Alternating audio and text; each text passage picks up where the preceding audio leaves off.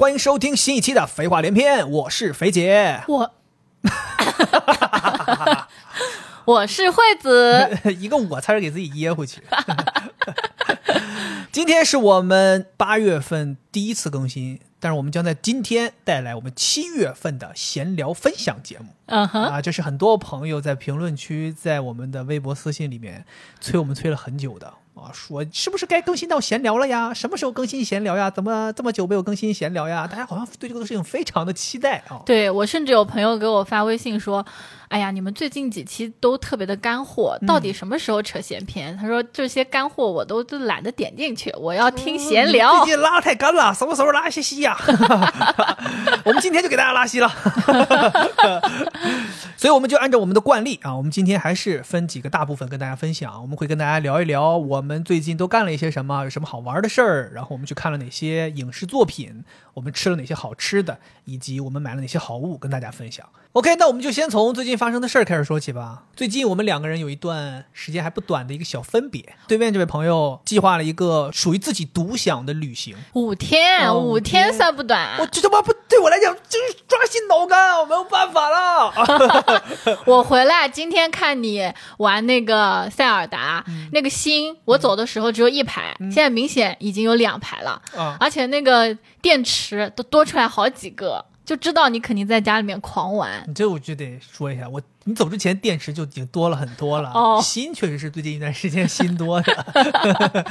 是，那我先给大家分享一下，我这次跟肥杰分离，其实是跟六位姑娘还有另外一个朋友三个人一起去了一趟贵州旅行。因为六位姑娘放暑假了嘛，然后我们已经讲了很久，说等她放暑假了，我们要一起出去进行一个只有女孩的旅行，所以我们这一次是三人行。三人行，嗯，必有我师焉。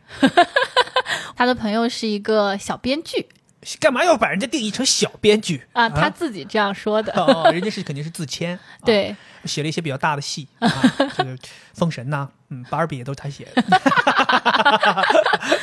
对我们三个女孩，而且我们恰巧都是同龄人。本来我会觉得整体非常的轻松，因为我们也是自驾游，就自己出去玩，也不用跟旅行团，不像跟旅行团一般都是那种特种兵嘛。但是这个年纪应该很少有人跟旅行团吧？我就想着，哎呀，我们三个人反正自己走走停停，累了就休息，应该不至于太累吧。嗯但是没有想到，贵州这个地方旅游真的是太累了，因为它是一个以山地和丘陵为主的地形，嗯，所以所有的景点全部都要爬山上坡。我的天，嗯，所有的景点哦，甚至它有一个叫苗寨，就听起来它是一个古城这样一个地方嘛，它都是一个建在山上的，就你走进去你就得爬坡。山寨山寨吗，它叫苗寨，它没有说它叫山寨，苗族的山寨。真的是这样。包括它还有一个地方叫青岩古镇，就古镇，我们想象我们在浙江不是好几个古镇嘛，你在里面走走，觉得挺悠闲的。没有想到它那个古镇，它是一个什么军事要镇，然后依山而建，也是就你进门就是一个易守难攻啊！就是易守难攻，说当时攻了多少次都没攻下来，嗯就是因为它也是一个，就你进门它就要爬楼梯往上。在青岩古镇，我和六位姑娘就是进门。看到奶茶店就坐下了，就再也没有往上爬。但是他另外一个朋友，因为他是一个编剧，比较喜欢这种人文的地方，他一定会请一个导游去给他讲这里面发生过什么事情。所以我们就在奶茶店 一直等他。等他去采风。是，哦，真的非常的累，就是所有景点都是这样。然后第二个呢，就是小视频也在说，说有一亿人在贵州。我真的假？就你们去那个时间有一亿人在贵州？对，就是可能我们以为是夸张，但到了之后你会发现贵州人真的非常多，因为它很凉快嘛。数过了，你数过了，一亿 正好一亿，我数这九万九九千九百九十九。我看都不止一亿，所有的景点都是大排队，哇所以你除了要走很多路向上的之外，你还要在斜坡上一直站着。哇，等观光车送你，等缆车都是要排一个小时以上的，所以排队也非常累。本来说是去避暑的，觉得这个外面的空气很好，也很凉快，但是你跟人挤在一起，你会发现一点都不凉快，真的排队太热了。主要是虽然气温只有二十几度，但是周周围都是三十五六度的人呢。另外就是贵州这个地方，它的景点不是很集中，就都比较分散，所以我们是规划了一个五天的自驾游，所以我们每天都是不一样的酒店，每天早上起来都得收拾酒店，都得收拾房间，都得收拾行李你李们。到底要干什么？你们是说在酒店打工了吗？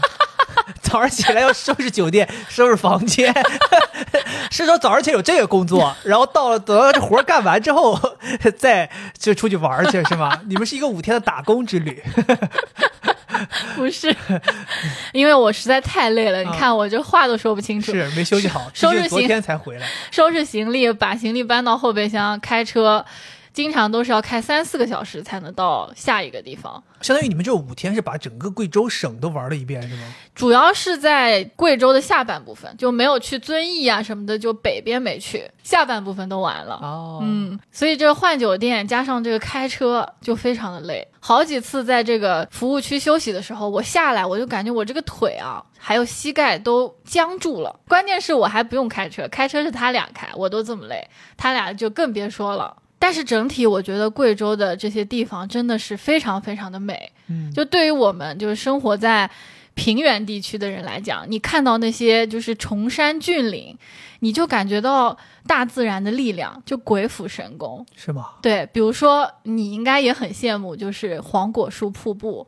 哇，你当时去了之后给我发来短视频，给我汇报你现在在干嘛？哇，太壮观了！对黄果树瀑布看到的时候，你就会觉得天哪，怪不得这个东西可以上小学课本儿。你还没有到的时候，因为人很多嘛，所以你往里进的时候，你是啥都看不见，只看到人的。嗯，但是你已经听到了那个瀑布水流的声音，非常的响。哦，然后你越来越接近的时候，你内心好像有点澎湃的感觉，因为那个水流的声音，我当时心里想的是，它非常像是战马的声音。哦，千军万马，对，哇，想想就激动。然后你越接近那个地方，你越能感觉到有水汽往你这边飘，气温越降越低。然后到了一个平台的地方，你就会发现所有人都开始穿雨衣。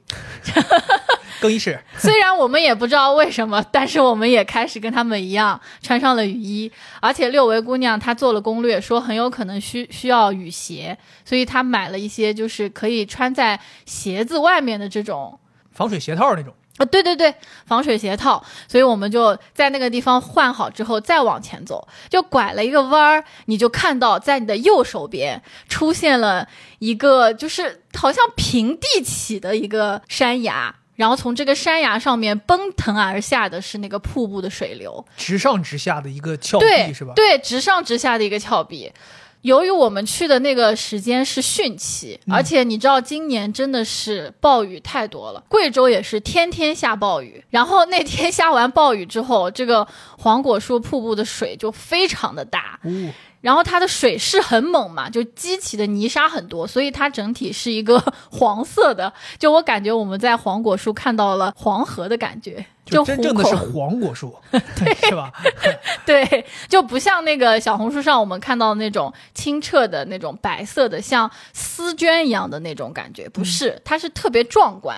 很多人他们会觉得啊，很遗憾没有看到它最美的时候，但是我反而觉得这样的黄果树瀑布我更喜欢，因为真的有一种涤荡心灵的感觉，很冲击。我记得你当时还给我发了一个小视频，是别人社交媒体上的一个视频，然后你跟我说，你说现在是汛期，我们看到的这个是有点黄色的瀑布。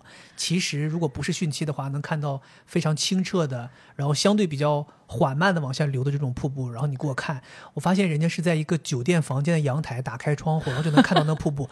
我靠！我当时觉得这也太美了。我说你们就住这个酒店吗？然后惠子说、我们怎么可能住这个酒店？这个酒店房间六万块钱一晚上。对我，当时都懵了，我说什么？我说还有酒店房间是六万块钱一晚上的，我都不信，你知道吗？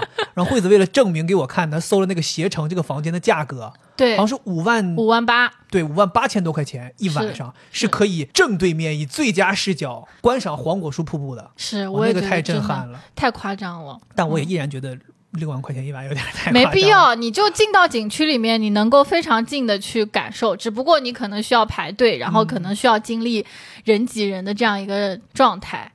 然后我们会继续往前走，因为我想我们都来了嘛，我肯定要完整的体验它。哦，是吗？当时是可以选的吗？你不往前走会干嘛去？回去不？对啊，你就回去了，因为你都已经看到它了嘛。但是我很希望体验它完整的，因为它有三种观景的角度，从下往上仰视的，嗯，然后从中间可能是平视的，还有一个你爬到最前面，就是在它对面的山崖上面，可以看到一个从上往下的，哦，就是三种视角我天去，观赏它。从下往上看的时候，你就会觉得有点害怕，因为它离你很近。特别高吗？特别特别高，我记得好像是七十多米，它的落差是七十多米。哦，然后你在最上层观看它的时候，你感觉对面的那个水雾啊，就真的像台风一样。你说这个让我想到，你当时还给我发来你们在那个黄果树，不知道是在具体什么位置啊，反正就离得很近，然后在那里头观赏的时候拍的那个视频，就真的很像台风天的记者在现场说我们在台风都不给大家带来第一时第一现场的报道，我就，然后你就那个风吹的你们话也说不了，然后你们套在头上那个雨衣都吹的呜呜呜呜吹，然后我记得你还发过来。就是六维姑娘，她想要拍一张照片，还想摆一个姿势，那个姿势都摆不好，就是嗯风太大了。是那个水汽，你们眼睛前面说什么都看不到。是，没有想到一个瀑布，你离得近的时候，它那个水流往下产生的风是这么强劲，就基本上你的那个雨衣是一点用都没有。就它把你的雨衣吹掉了，然后它那个水汽又不是从上往下的，它是整个弥漫在这个空气当中的，你就会感觉到一个大瀑布的气势是这么的宏伟。嗯，所以我觉得黄果树是贵州这一趟旅行给我印象最深刻的一个景点。最值得去的一个地方。对，然后去黄果树瀑布旅游的话，大家一定要记得买它的 VIP 票，就它的 VIP 票是三百五十块钱一个人。它这个景区有一个特点，就是它的三个主要景点之间都需要通过观光车来给你摆渡，OK，它还不是说你可以自己开车过去，那你就需要跟一堆人一起去坐这个摆渡车。如果你没有买 VIP 的话，你就要排队排很长的队，就很多人，因为这就是非常值得去的一个景点。是那如果你买了 VIP 票的话，你就可以，跟 VIP 一起排队。这个真的是这样，因为大家觉得这个 VIP 也不是特别贵，所以其实买这个票的人也很多。是我刚才也想说，三百五十块钱嘛，对吧？你只是跟那些愿意花三百五十块钱的人一起排队。但是还是比排那个普通的观光车的人要少很多的。嗯，那肯定。而且你还可以有专属的休息的地方，因为这三个景点真的很累，嗯人挤人都要爬楼，所以你逛完一个景点，你就要休息一会儿，再去下一个景点。所以我觉得这个三百五十块钱的 VIP 是非常非常值得的，一定要买。好的，然后，另外就是这趟旅途当中，让我觉得风景非常美的一个景点，就是千户苗寨。它是贵州当地比较有特色的一个建筑群，嗯，然后里面住的人可能也是他们当地的一些少数民族。它美就美在它是在山中间倚山而建，相当于如果你从一个比较高的地方往下看，你可以看到的是一座山上面有一半儿是房子，哦，而且那些房子像梯田一样往上建。像长在山上一样，对对对，对不对？有点像那种山上长出来的树一样，它长出来是房子。是是是，它长出来是房子。对你说的这个特别好，然后他们就很挤，挤在一起，然后看起来就楼间很好距不行的，看。就是意思。楼间距不行，啊 楼间距，采光不好。我跟你讲这个小，区不能买，苗寨这个小区大家千万注意，不能买啊。我跟你讲，他们的楼间距有多近。就是我住在我的那个民宿里面，窗户一打开，可能就是对面的窗户，你可以跟对面的人握手那种。所以这些楼你从远处看，它是挤在一起的，会有一种特别的风光。哦，嗯，就确实没有见过楼间距这么小的小区，确实是一种特殊的风光。然后当天到的时候是晚上，当时又是经历了一次可以购买 VIP 的机会。当天我们经过堵车，十点钟到的苗寨门口，嗯还看到密密麻麻的人在排队往里进。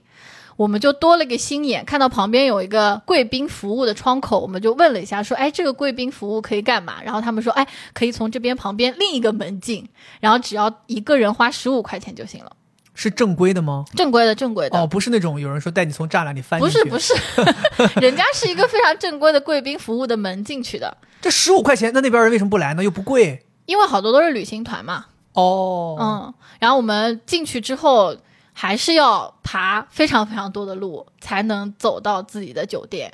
那个时候我是心里面是有点不开心，觉得又累，然后这里面也没什么，全是你知道那个苗寨里面旅拍。就是让你穿上当地人的衣服，摆一些造型，有一个人帮你拍，而且全是流水线作业，且非常的便宜，幺九九起。就拍写真那种了。对，就是拍写真那种，你经过的道路上面看到的一半的路都被这些人给占了。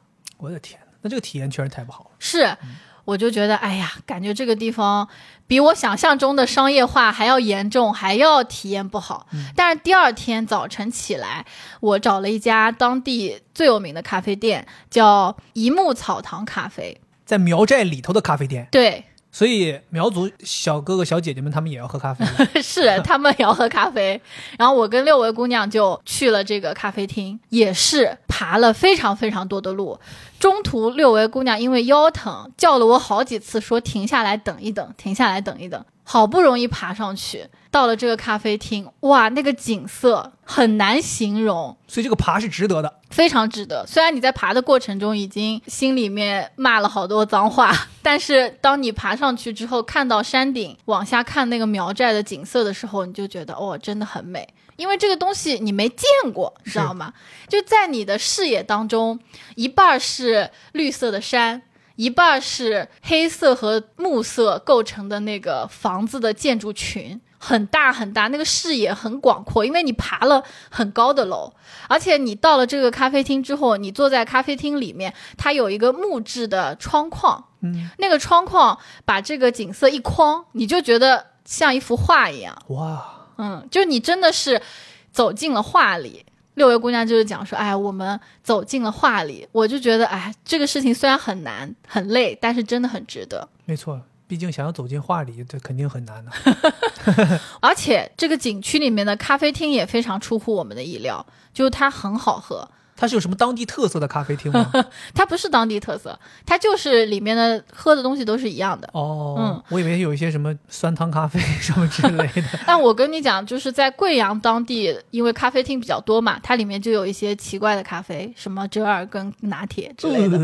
呃 但这家咖啡厅就是，虽然它是在苗寨里面，但它很现代，它喝的东西都很很好。就比如说，像我肯定还是喝的那个 dirty 嘛，嗯，我边喝还边在那里说再嘚儿一下，它非常的好喝，而且嗯，我喝到了 dirty 的三重口感，就是第一重可能就是几乎全是浓缩，非常的油，嗯你知道吧？浓缩的那种油感。第二口呢，就是混合上一点点奶，就感觉那种平衡很好喝。然后第三可能就只有牛奶本身。你别怪我在这笑，发现去了一趟贵州，到现在还没有夸人家贵州当地有什么东西好吃好喝，先夸了一个咖啡厅，就 dirty 太棒了，我说贵州 dirty 太棒了。而且六位姑娘她点了一个比较常规的手冲，嗯我去看老板冲，老板是一个年龄比较大的男嗯。人在那冲，冲完了之后我们俩一喝，哇，回味，老板看来有两下子，不然也不敢把咖啡厅开在一个这么难找的地方，真的。这肯定会让很多人望而生畏，就不去了呀。是，所以我就觉得，哎呀，我还挺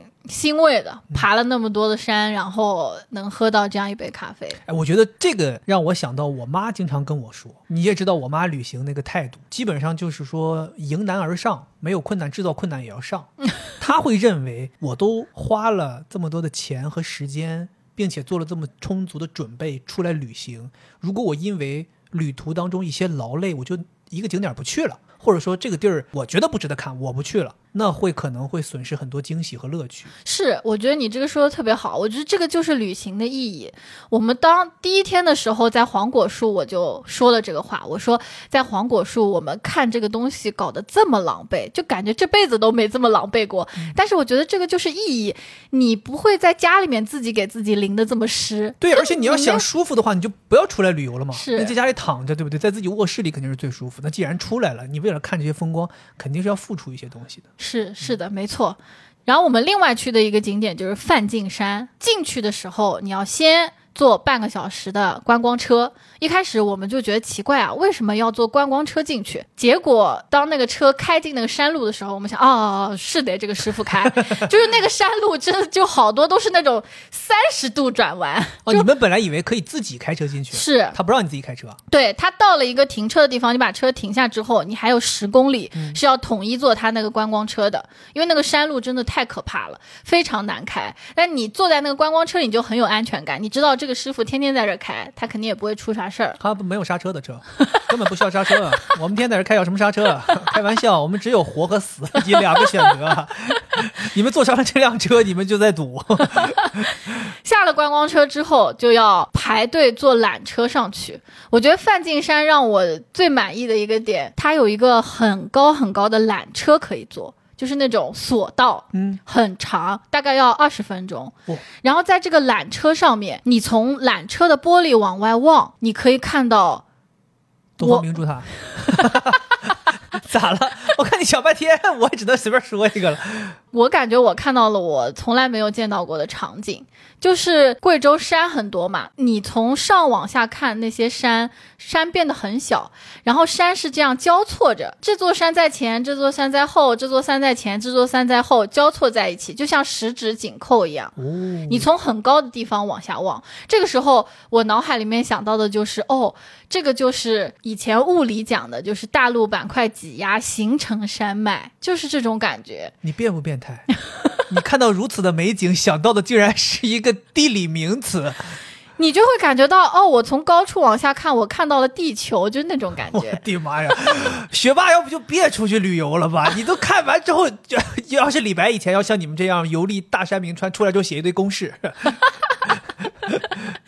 但是从这个缆车往下望，真的非常壮观。嗯就是在我们南方这种平原地区，你看不到这种山脉就形成的好多山在一起挤压的感觉。没错，哎，你知道这个事儿，我突然让人想到，我前两天去录耐听，跟毛东有一次聊天，我们在一起吃饭，然后毛东在选座位，他要飞机要回北京，他又选了一个靠窗的座位。当时我就说：“我说，哎，我说你这个为什么要选靠窗座位？反正我们就因为选不选靠窗座位，我们就发生了一番讨论。我说我平常喜欢坐过道，然后他说他平常喜欢坐窗，他一定要坐在窗边。说到这儿之后，他突然间开始激动了。他说：“你们竟然不选窗边？”他说：“你们知道窗边这个位置有多珍贵吗？”我当时就懵了。他就有一个理论，他说：“他说你们难道不理解你有一个高空俯视的这种景观是多么的值钱吗？”他说：“你想想你的人生能有多少次在天上可以往下看？”嗯，他说：“所以我每次坐飞机一定要选窗边。”他说：“我认为甚至这个位置都应该加钱。”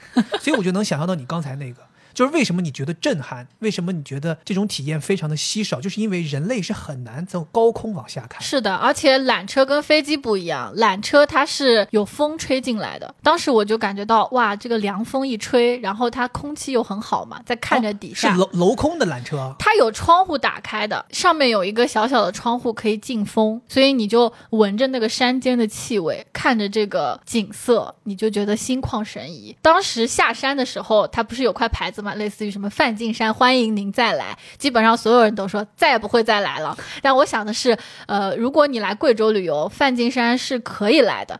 如果你不能爬山，你就坐这个缆车坐上去看一看贵州的这种特殊的地貌，真的让你心旷神怡。如果你非常喜欢爬山，或者你是佛教爱好者，因为梵净山它上面有一些寺庙，嗯那这个地方就很值得来了。所以只能坐缆车上去，没有下来的缆车。有有有，双程。这就挺好嘛。那就即便是岁数大的人也没有问题啊，岁数大的人，我觉得还是谨慎吧，还是谨慎。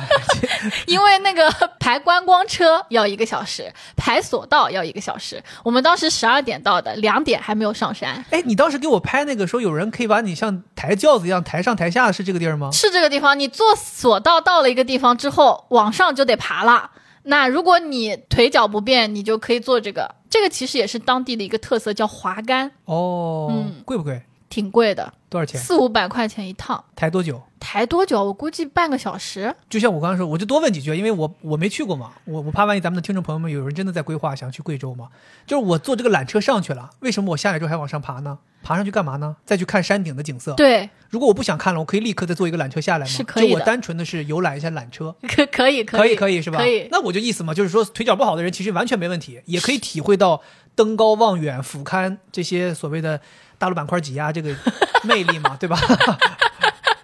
对，我觉得是的。就是如果你只是坐一下缆车，也挺好的。是，我是觉得就是不一定你非得按照最合理或者说最完美的方式去游览一个景点，是你可以按照最适合你的方式去游览一个景点，最舒服的方式。对，我觉得每个人都得找到最适合自己的方式。比如说六维姑娘，她就是她觉得这一次旅行让她觉得最快乐的和看到美景最多的时间，就是在高速上开车的时间。他喜欢开车，是嗯，他特别喜欢公路旅行，所以这次就自驾嘛。然后贵州的高速确实沿途的风光非常的美丽。刚开始的时候，我们开上高速还挺不屑的，说：“哎，这些山我们那儿也有呀，我们的高速不也有山吗？”嗯结果后来就是越往边缘地区开，你越感觉到它的那个山跟我们这边平原的山不一样。我们的山可能就那一两座，但是贵州的山就是你可以看到你身边全是山，远处也全是山，而且你真的能感觉到那种不同距离的山在你的视野当中是不同的。就近的那个山，你可以观察到上面的树木，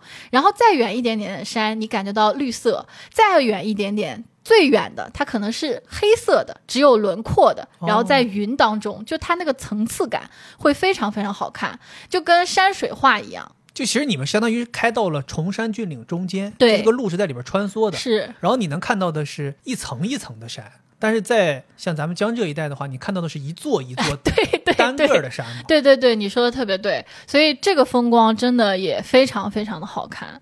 贵州除了风景很美之外，很多人也说贵州属于美食天堂，所以我去之前还挺期待的，想尝一尝贵州的美食。贵阳烤鸡，我在短视频上刷太多了，遵义烤鸡、贵阳烤鸡，说它烤鸡特别好吃，然后跟惠子说，我说你去一定要替我尝一尝。啊、结果给我打一个措手不及，就是吃的当地的一些食物，确实我是有点吃不习惯。比如说他们最多的酸汤鱼，就真的把我给酸死了。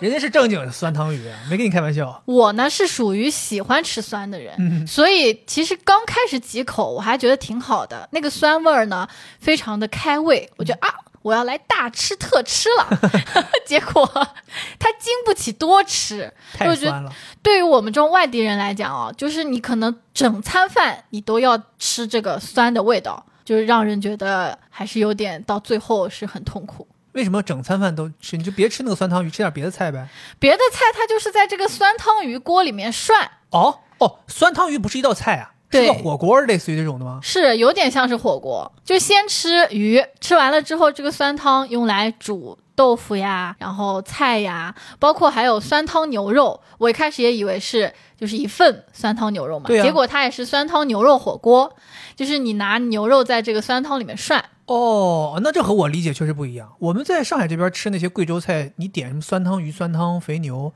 上来的就是一个菜嘛。是不想吃、不喜欢吃你就别点了嘛，或者说你不喜欢吃这桌有这个菜你就别吃嘛，嗯你还可以吃别的菜。哦，所以在那边这是个汤底，这是个主菜，是，吃一切东西都要在这个酸汤里算一下了。嗯，我的天呐，那那我我肯定不行，我特别特别怕酸而且它到处都是这个，它好像没有其他的，啊！就他们吃饭一定是酸酸汤米饭，是吗？他们甚至直接喝酸汤。啊，其实我觉得你刚开始的时候喝两口真的很开胃，嗯是但你持续要吃这个，你就觉得有点吃不习惯。哦，但我们又有点执念，就是说我到了当地，我总不可能去吃肯德基、麦当劳吧？我还是希望尝当地的菜的。嗯但是每吃一餐，我们都挺沉默寡言的，就酸酸的说不出话了是吗？对，基本上就是酸的说不出话来。但有一说一，我觉得他们除了酸汤我们吃不惯之外，还有一些食物还是很好吃的，比如说，嗯，它的腊肉。哦，好像跟我们江南做那种酱肉又不一样，好像说是熏的，而且那里的猪比较好，就黑猪是吗？对贵州猪啊啊，对好，它那个调调味再加上猪肉本身的香味是很好吃的。哎，我感觉好像少数民族地区就很擅长做这种腌制的或者熏制的嗯。一些食物，嗯。这应该是民族特色。嗯，他们好像还擅长做鸡，就像你说这个贵阳，是，对呀，做鸡肉好不好？哦，对不起，好不好？擅长做鸡肉。啊！哎呀，太危险了，太危险了！我都怕把我们和谐掉了，太危险了。虽然这一次我们没有去吃贵阳烤鸡，但是吃了两次那种鸡丁儿，一次是叫贵州辣子鸡，嗯呐，是那种干的，就干辣椒炒这个鸡丁儿。然后还有一次吃的是叫双椒鸡，辣椒加青花椒跟鸡丁儿炒在一起。听起来贵州人也挺能吃辣的，感觉这两个鸡全都得跟浇在一起。是贵州挺辣的好多食物都很辣，包括他们有什么辣炒黄牛肉，嗯，呃，那个牛肉也是很嫩。然后刚才说到的那两个鸡啊，都很好吃，且风味儿不同。就那个辣子鸡，它那个鸡是油炸过的，脆脆的，很香，香对，嗯干香。然后双椒鸡那个鸡呢是嫩的，非常的好吃。这两个菜都是，哇，你这么一说的话，贵州感觉猪又好，鸡又好，对不对哎？，包括他们的豆腐也很好吃。我吃了一个豆腐圆子，它是像糍粑那种，就是狗屎那种长相。你说这三样东西，我都怎么已经懵了？到底是个啥？狗屎的长相，狗屎的狗屎没有固定的长相呀，你就是屎的长相呗。狗屎和人屎有啥区别？它不是正常那个豆腐方块它是这种圆柱，就做成粑粑角的样子。对 对对，粑粑角的样子。但是它那个豆香非常重，嗯，所以就很好吃。别联想，吃的时候别联想啊，就当就是豆腐。然后哦，我还吃了一次，呃，手打糍粑，不是在饭店里面，是路边一个老奶奶在卖，她就直接用手挖出来一团糍粑，然后在上面加上红糖呀，然后花生碎呀，直接吃，哦，特别好吃。哇，那个比店里面的那个红糖糍粑真的好吃一万倍。我觉得去贵州旅游，这个东西是必吃的，就必须得找这个老奶奶。很多很多老奶奶很多。老奶奶哦，当地是有规定啊，想做手打糍粑，年龄必须得超过七十五，不然没资格进这个行业 而且我当时还是老奶奶的第一个顾客。啊。老奶奶说你是我人生的第一个顾客，啊我昨天才刚拿到这个执照，刚满七十五。而且我跟你讲，就是贵阳有一个当地奶茶叫去茶山，特别好喝。因为贵州那边也是产茶的嘛，嗯啊，然后它就是做一些特殊的茶和奶混在一起的，比如说普洱茶这种。我喝了一个叫干酪普洱鲜奶茶，特别香，真的很香。所以这个店也是那种贵州专属，不会离开这个省份。我不知道，反正我们在外边是没听过，对，当地火不火？应该是火的。嗯哎，我感觉有一些这种东西真的就是，你不去旅游，你就是吃不到。啊，对，对这个真的是咱都别说那些当地的特色美食了，就这种有点现代一点的特色奶茶锁店，你都可能吃不到，对吧？嗯，是这样的。最后我想分享的就是三个女生出去旅行实在是太快乐了。就我们三个女生就会叽叽喳喳的，就是在公路上的时候，我们会放一些属于我们这个年龄的歌，比如说周杰伦的呀、潘玮柏的呀，就这种歌，然后一边听一边唱。然后另外我们也会去聊一下各自的感情生活呀，就是这种属于小女生的话题。包括晚上在酒店的时候，我们会聚在一起看最近热播的那个《长相思》，然后我就会觉得，哎呀，属于女生的旅行真的非常的快乐，很轻松。包括我们几个也都很随和，就是没有一定说，哎，这个景点我们三个必须共同行动，一起去。嗯，我们会有说，哎呀，今天这个景点我不想去，那我就在酒店睡觉，你俩去，就好多情况都是这样的。但我们就都很随和，就觉得，哎呀，你喜欢什么你就去做什么，然后我们三个都喜欢的，那我们就开开心心的一起干。我觉得这样的旅行在心情上面是非常的轻松的，而且一起出去玩的话，别人的那种快乐也会感染你。比如说在苗寨的时候，一开始我们是被这种商业化的东西给弄得有点不开心，但是另外一个朋友他就很喜欢这种有民族氛围的地方，他不断的在说哇这里真好，今天我心情好好，一下你就好像被他感染了。所以幸亏我没跟你一起去。我记得当时咱们差点，好像在临近的时候，好像我有点，因为我对于贵州也没去过，我也可能有一些期待嘛。我说，哎，正好我好像也没有那么忙了，我是不是也可以跟你们一起去？差点冒出这么一个念头。现在看来，我没去是正确的，就还是应该给你们一些更自由的时间。而且我当时最后决定不去的原因，我也是觉得我一个男生跟你们三个女生出去好像也不太合适，这中间肯定会有一些不方便的事情。你这样说的话，我就想到了这次旅行给我带来的最大的意义，就是我基本上第二天就开始想念你。Oh my god！当我自己去旅行的时候，虽然旅途非常愉快，你看到黄果树瀑布、看到苗寨这些你从来没有见过的地方的时候，你内心是很澎湃，但同时你又觉得，哎呀，我好想分享给家里的那个爱人，嗯，觉得哎你。看不到这些东西，好可惜。嗯，没事儿，海拉鲁其实景色也蛮不错的。而且我跟你讲，我觉得在这次旅途当中，我有一点做的特别好，就是我一直在跟你分享，我现在在哪了，我起床了，我现在去干什么了，拍照片给你看。其实这也不是我自然在做的，而是我要求自己在做。我觉得既然我出来了，你自己在家，我就得跟你保持这样的联动。让你感觉我在你身边，我也特别在这一点上注意了。就是你给我发信息，我基本上能够立刻回，就尽可能立刻回，因为我很怕你会觉得这个人是不是在家里打游戏。这个人是不是在家里玩？是不是 又不愿意搭理我了？所以，我即便打游戏，我手机也一直放在身边，然后开着声音，就确保能够第一时间收到你的消息。包括你说你累啊，我可能会安慰你啊，或者你说哎呀，怎么现在要去哪儿了？我跟你互动，我说哎呦，景色太壮观了，是是是。我觉得保持这个连接，就说明咱俩没有真正意义上说就各奔东西了吗？是我就会觉得这个就可能是婚后你独自去旅行的一个非常大的意义，它会让这个爱的浓度变深一些，因为没有看到你嘛，我的脑海里面会有一个想象。中的你在跟我对话，然后这个你是很帅的，是是彭于晏的长相。然后有一天你正好给我发了一张自拍，我一下一下就清醒过来了啊，原来跟我聊天的人是他呀！我我这是我老公，我都不是不对呀，不对呀，怎么是长这个样子？不是彭于晏，是黄渤。所以我会觉得这种婚后的小别的这种旅行，很大的意义就是可以回来之后这种暂时的离别，让我们的感情变得更好。哎，你别提你回来了，我跟你讲，你不在家这几天啊，我的日子过得不要太舒服。我发现你一不在家，我的日子会一下子回到正轨，就是非常的自律，作息也会变得非常健康。每天早上起来可能九点九点半，我就自然就醒了。然后我在家里边吧，也不会开空调，我就一个人自然风，然后我也不热，可能最热的时候也吹吹风扇。然后饮食我都是非常按时的，我可能十一点十二点就要吃午饭了，然后晚上可能五六点就吃晚饭了。然后这中间我会自己工作。安排运动，然后晚上我会稍微玩一会儿游戏，每天都很充实啊！我觉得我自己过得非常健康啊！你一回家，今天早上起来，我一睁眼一看表，十二点四十六，我的妈！我是怎么了？我说不对呀，怎么回事？然后今天你看，哎，跑不了步了，因为我们时间安排完了，跑不了步。你一回来，我觉得我可能就变成了一个比较放纵的状态。嗯，对，所以这也是为什么我会觉得你在我身边的时候，我会觉得特别放松。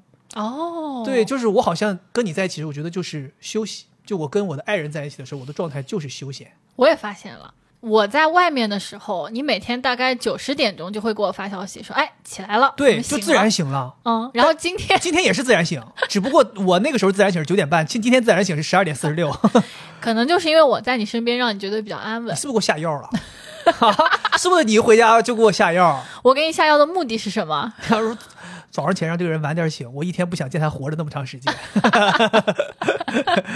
行，那这就是惠子贵州之旅的一些故事啊。我们接下来跟大家分享分享我们最近看了什么影视剧吧。好，首先是电影吧，最近上映的电影也是非常的多。然后我们挑了两部自己非常喜欢的去看。首先第一部是看了《封神》，说到《封神》这个电影我就来气。啊，本来我是特别期待看这个电影，我当时跟惠子说：“我说啊，封神马上要来了，我说咱们去看封神。我说这属于我们中国自己的史诗级三部曲，我说我们得看一下，支持一下。我说尤其我还特别喜欢费翔老师，我说费翔老师演主角，我说我们不得看一看，他这普通话多上头啊。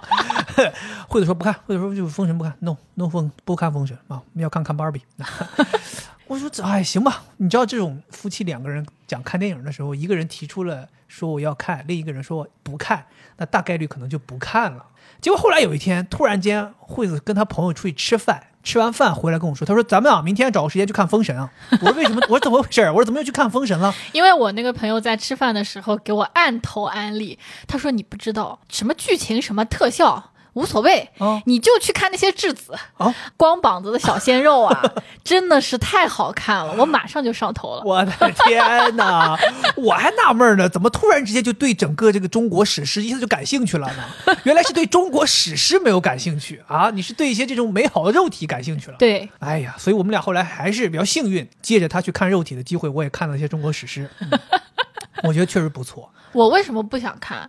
是因为你讲到中国史诗嘛，就你对这个故事非常了解，它不是《封神演义》改编的嘛？嗯，那我就想，那不就是那个故事？小时候也看，就是纣王，然后什么妲己呃迷惑他，嗯然后还有什么各种肉饼吃吃自己儿子什么，就这些剧情对我来说不吸引我。我喜欢看的是那种不知道下一步剧情是什么，然后这种就会很吸引我。那我和你还真的不一样，我就非常喜欢看这种把非常有名的一些传统中国的古典名著拍成电影的。因为读书你是从文字上去感受这些东西，你比如说我小的时候就特别喜欢看《水浒传》电视剧的版本，或者说《三国演义》这种东西，因为书上面写的都是那些非常文绉绉的语言。你不知道它究竟展示成人与人之间的对话，或者说画面的剧情，它是会是一个什么样子。所以，当你读过书，然后再看它把它展示成画面之后，你会加深对于这部文学作品的了解。嗯，所以我当时是非常期待的，而且我认为每一个时代对于这个作品不同的翻拍，因为《封神》这个东西，其实从咱们小时候到现在，大家也看过很多版本了。对吧？有港台版本的，有大陆版本的，有动画片版本的，甚至我们小的时候还玩过《封神》的游戏。其实虽然这个故事情节我们是很了解的，但是你还是依然期待在二零二三年上映的这个电影。当然，它拍是二零一八年的时候拍的，就是在现在二十一世纪拍的这个电影，通过他的特效和他的一些编剧手段，他能把它展示成一个什么程度？对，后来才知道他好像只是借用了里面几个人物，好像整体的剧情 呃，导演乌尔善说了，说这个呃，我们没有用到原著的任何东西啊，除了这些几个人名之外，没有任何内容是借鉴原著的。对他其实就是希望通过这个展示一个属于中国自己的一个神话作品嘛。对我觉得这个事情其实就很吸引我，而且是一个三部曲。我当时是知道它是三部连拍，这个其实在影视制作方面也是一个很厉害的。可能上一次我们接触三部连拍的是《指环王》这个作品吧，它好像是三部连拍。国内也能做这样的作品，其实还是挺令人激动的。是，所以你看了之后是什么感觉？我很喜欢这个作品，我看完之后我也觉得非常的心潮澎湃。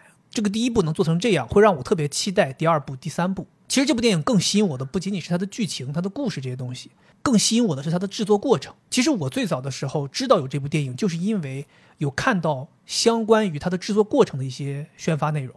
就这个制作过程，应该在中国电影史上还是一个比较新的，甚至不夸张的说，应该是第一次进行这样的一个制作。它是一个非常长期的制作，并且它有一个什么？全球演员海选，它是找了很多很多年轻人，就你说那些美好肉体那些质子们，其实都是海选来的。是，然后并不是把他们选中了，他们就可以演这个电影的。选中之后是给他们进行了一个为期可能一年多的这样的一个培训，相当于是把他们培训成了他们该演的角色。是我就会有一种他们好像是为了我在天天举铁的感觉，就坐在电影的那个大屏幕前，我就觉得他们是为了我，所以练就了这样一副肉体。当然，他们也没有让我失望，特别是在大殿上面，他们还有一次战舞的半裸战舞嘛，战舞的一次表演，让我觉得哇，真的很养眼。但是看完之后，反而是妲己这个角色给我留下了很深刻的印象，因为她真的长得很漂亮。虽然说也算是很传统的一个长相，就是大家对于狐狸精的那种刻板的印象。他是个俄罗斯人，好像对他应该是俄罗斯籍，但是看起来他应该是混血嘛，哦，对吧？肯定不可能是一个单纯的俄罗斯。对对对，他应该有亚洲人的血统的一些长相。是他在长相上面是比较刻板的那种狐狸精的长相。他让我印象深刻的是他的身段，就是它里面的一些表演，它要演出它是其实本体是一只狐狸嘛，对，它有舔手啊，嗯然后包括四肢爬行的那个样子，是演的惟妙惟肖的，所以我是觉得它给我留下了很深的印象。这就是训练的结果嘛。嗯，我记得那个时候看他们这个相关幕后的纪录片，他们每天的训练，他们就是比如说这个人将来会演姬发，这个人将来会演殷郊，他就会针对这个角色去做一些特定的训练。是甚至有一些演员，他在训练的时候，他可能说你有可能会演两个角色，决定看你适合对哪个，然后你去根据这个去练相应的东西。这个事情我觉得是真的很少见的，很新的。然后你会看见他们在练的过程当中，你会觉得，哎，这帮年轻人确实很用功，很能吃得了苦。对，我会觉得我看了这部电影之后，感受到的就是演员的信念感好像特别强，你就会觉得他真的相信他是这个角色。他们有点像竞争上岗，你知道吗？对，因为你就是同时，比如说有机会演姬发的演员，可能有好几个，他们可能在剧组里边会有姬发一号、姬发二号，有的时候甚至会说，如果你拍不好，那就二号顶上来。所以他们就相当于有点在里边有一个内部的竞争，大家会非常非常的用功。反正我看完这部电影之后，我是觉得这部电影是非常值得看的。就是从我前期想去看他，对他的预期和我看完之后对他的感受，我觉得没有什么太大差别。嗯，对我也很推荐，如果没有看过的朋友可以去看，支持一下。就一方面我会用支持这个词，是因为确实在中国电影史上这件事情还是一个挺大的事情。然后另外一个就是我觉得这帮年轻人也很值得支持，嗯因为我是觉得很多人会说什么华语电影没有未来啊，或者说大家会觉得说华语电影没有新人呐、之类的，一直还在看那些老戏骨飙戏。确实我们也在看那些老戏骨飙戏，包括《封神》里面有很多老戏骨嘛，是对吧？李雪健老师，包括像夏雨夏雨现在都是老戏骨了吗？啊，夏雨不是吗？那黄渤也是老戏骨了呗，对啊 袁泉也是老戏骨了呗，对啊 费翔是个新人，对，反正就是那帮老一代演员确实现在还很厉害，但是通过看《封神》，你会感觉到其实华语电影还是后继有人的。这帮年轻人，他们真的为了这个电影付出了很多。其实你只要努力，就你真的为一件事情专心的花很长的时间去努力，是真的可以做出来的。对我其实很能理解，现在有很多年轻演员或者说年轻艺人，他不愿意去演电影，因为这个时代不一样了。李雪健老师他们那个时代，他们就是要靠戏作品来说话的，这是他们衡量自己成不成角儿的一个标准。但是现在这个时代，很多艺人他不需要这个东西来评判自己，他们需要的是什么流量呀？我是不是代言了什么东西呀？或者说我在综艺上表现怎么样？时代不一样了，但是它并不意味着我们没有好演员，我们还是有好演员的。你看，我们通过海选，我们发掘了这些底子就很好的人，然后我们通过培训，大家也能够展示出真正的表演天赋和演技，最终呈现出来的作品也是一个很优秀的作品。嗯那就证明其实华语电影是完全没有问题的。我们年轻是有人可以撑得起我们华语电影的东西的，只要我们有更好的制作团队，我们有更好的剧本，我们有相应的投入，其实我们是可以打造出好的作品的。是，通过《封神》这部电影，一方面能看出来我们在制作一些很新的东西上面，我们确实有一定的实力；另一方面也能感受出来年轻人其实是可期的。嗯，我觉得这个事情是让我觉得挺开心的。就像我看完之后，我会觉得为什么会对第二部、第三部有期待，甚至我会对演姬发这个演员，或者说演殷郊那个演员，其他这些演员，他们以后去演别的剧、别的电影，我也会有期待，因为你能看出来他们是有实力的。嗯其实我看完《封神》，我还有一个特别想说的点，就是我真的很喜欢费翔老师的演技。啊，我不知道为什么，我从我知道费翔这个人开始，我就对他很着迷。我 呃，虽然没有说明确的追星过，但是我一直很喜欢费翔。从他当年在春晚上唱《一把火》开始，到后来他慢慢淡出演艺圈，然后偶尔接受一些采访，包括到现在他重回大众视野来演这个殷寿这个角色，我都觉得我可太喜欢他了。我觉得我喜欢他的最重要原因就是因为他这个口音，就他这个普通话有一些 A B C 的普通话感觉，实在是太上头了。我就特别喜欢听他讲话。我在电影里面也特别喜欢听他讲话，幕后接受采访我也特别喜欢讲话，包括他和夏雨有一个短视频。宣传用的来介绍这些年轻演员，哦我看了好多遍。那个我也看了，哎呀，我可太喜欢他介绍东西了，就是他讲话这个节奏真的特别舒服，所以我很庆幸这部电影没有找普通话更好的人来给他配音，哦，而是用了他自己的声音。这个事情是让我特别开心的。哎，他那个口音也没有让我觉得出戏，对而是因为本身他讲的就是一个有点小小架空的嘛，而且这个人物也是一个很有特色的人物，所以他的长相和他的口音让这个人物更加遗世独立，就跟其他那些人不一样。我觉得他普通话其实挺标准的，他 只是老有那个儿化音那种感觉。这是我的侄子，你们的父亲杀了他，你就是王。就是他老感觉好像舌头后半截是空着的，嗯，对，但是那种感觉我不知道，反正可能就也是一个很奇怪的癖好，我就很喜欢他。我觉得这个。是有道理的，因为他是一个就是王嘛。嗯如果是质子里面有一个人是这样的，就会显得这个质子特别的突出。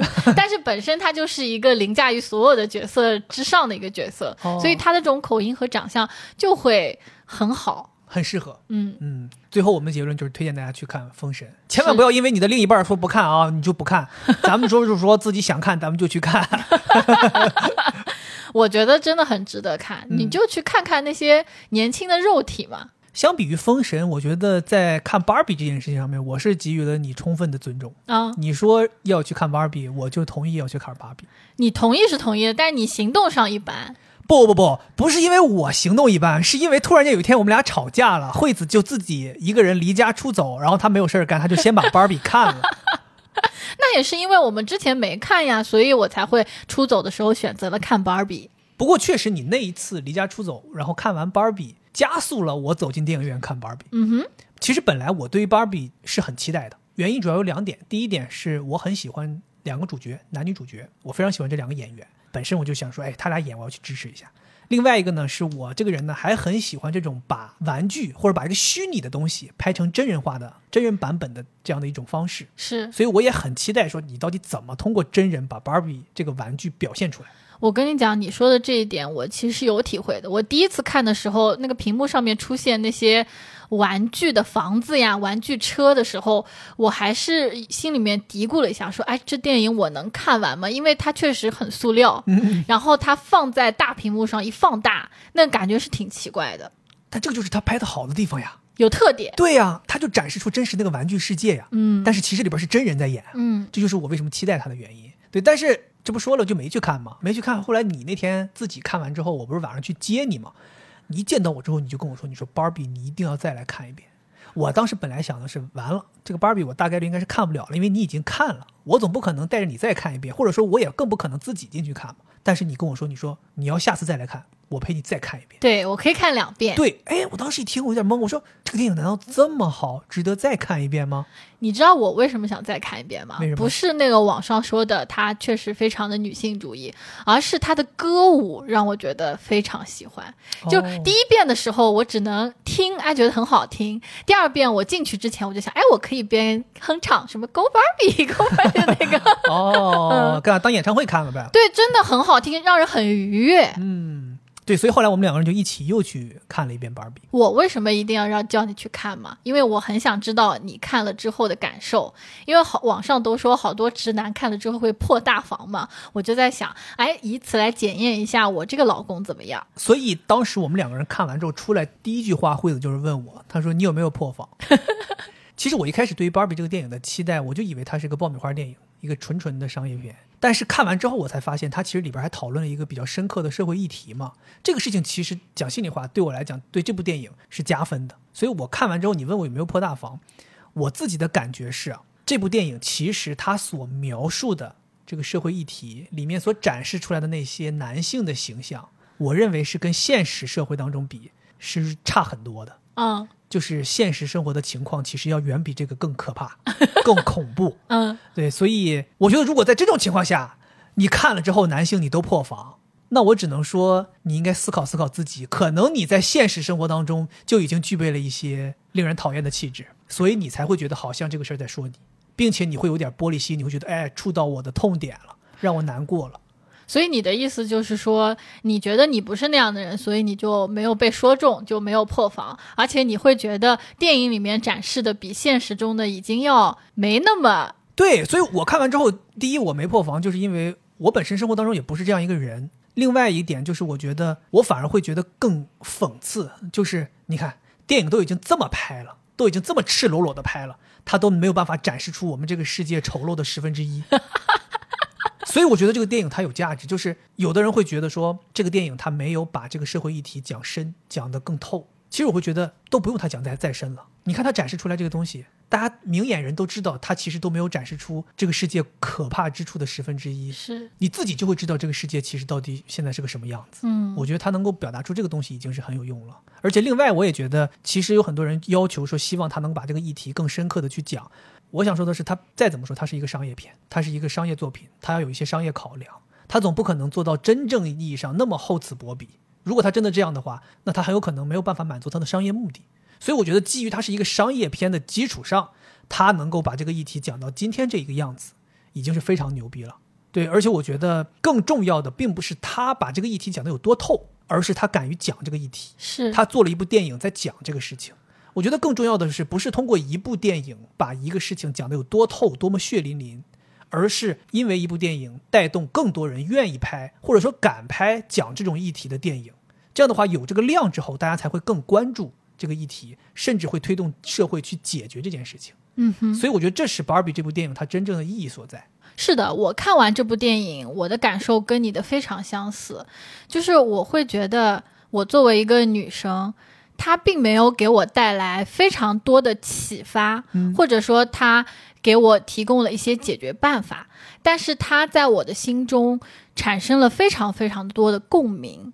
就我觉得它拍出了我们现实中遇到的问题，并且把它用比较有趣、比较让人笑出来的这样的方式去展现，同时它可以在社交媒体或者在更多普通人群当中去传播，这个就非常非常的有意义。对，我觉得传播真的很重要。这个事情它不仅仅是有几个人去看完这个电影，然后写一些长篇大论，写一些深刻的解读，然后让你去知道一些什么东西，而是应该有更多的人走进电影院去看这个电影。对，而且我看完这部电影，我的感觉是心里面非常的爽快，就很爽。你看两遍之后感觉是一样的吗？有没有那种递进的感受？没有，我觉得基本上是差不多的。是吧？对，就是非常爽，而且它跟我看其他电影的感受不一样。我这个人看电影就是去享受的，而且我比较猎奇，我喜欢看悬疑片啊，或者是那种就是好莱坞的那些像《复联》这种，就是你现实生活中不会发生的。嗯我喜欢这种呃，作为一个旁观者去看一个很很新奇的东西的这种感觉。但是 Barbie 这个电影虽然它也是一个就相当于是玩具世界，但因为它讲的是女性的议题，所以我非常有代入感。而且它讲的是这个 Barbie Land 里面是女性是掌权的嘛，而且最后的结果也是啊，女性把这个权利给抢回来了。虽然现实生活不是这样的，但是在电影的这短短的时间内，我就会觉得，哎，我好像带入了这个角色，然后我好像获得了很多展示自己能力的机会，我就会觉得，哎，很爽。而且我心里面会期待说，哦，可能终有一天，嗯、我也会获得这样的权利。所以我觉得这部电影女性更喜欢看也是很正常的。那当然，那当然。嗯，但是我会觉得男性更应该走进电影院去看一看。对，为什么男性要去看？我觉得这就是一个换位思考的过程。因为电影里面它不是有两个世界嘛，一个是 Barbie Land 是女性掌权，男性可能成为弱势的那一方，而现实社会是男性掌权，女性是弱势的那一方。大家都说啊，男性看了这个之后破防，其实是因为他在。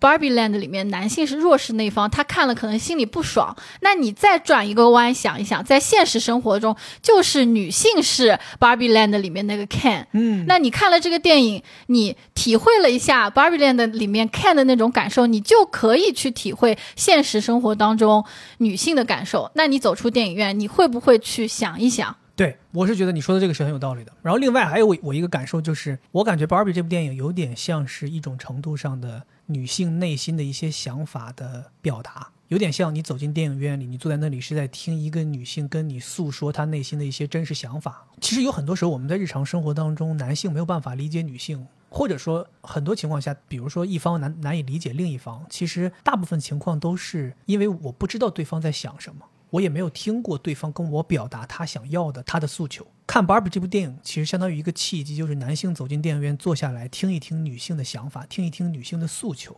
我觉得，当大家能够彼此知道对方在想什么，或者说单纯一点说，男性知道女性在想要什么，我觉得可能这些事情都会激发一些人去更理解女性。嗯，我觉得这个东西潜移默化当中是可以促进很多男性思想进行转变的，从而促进社会进步的。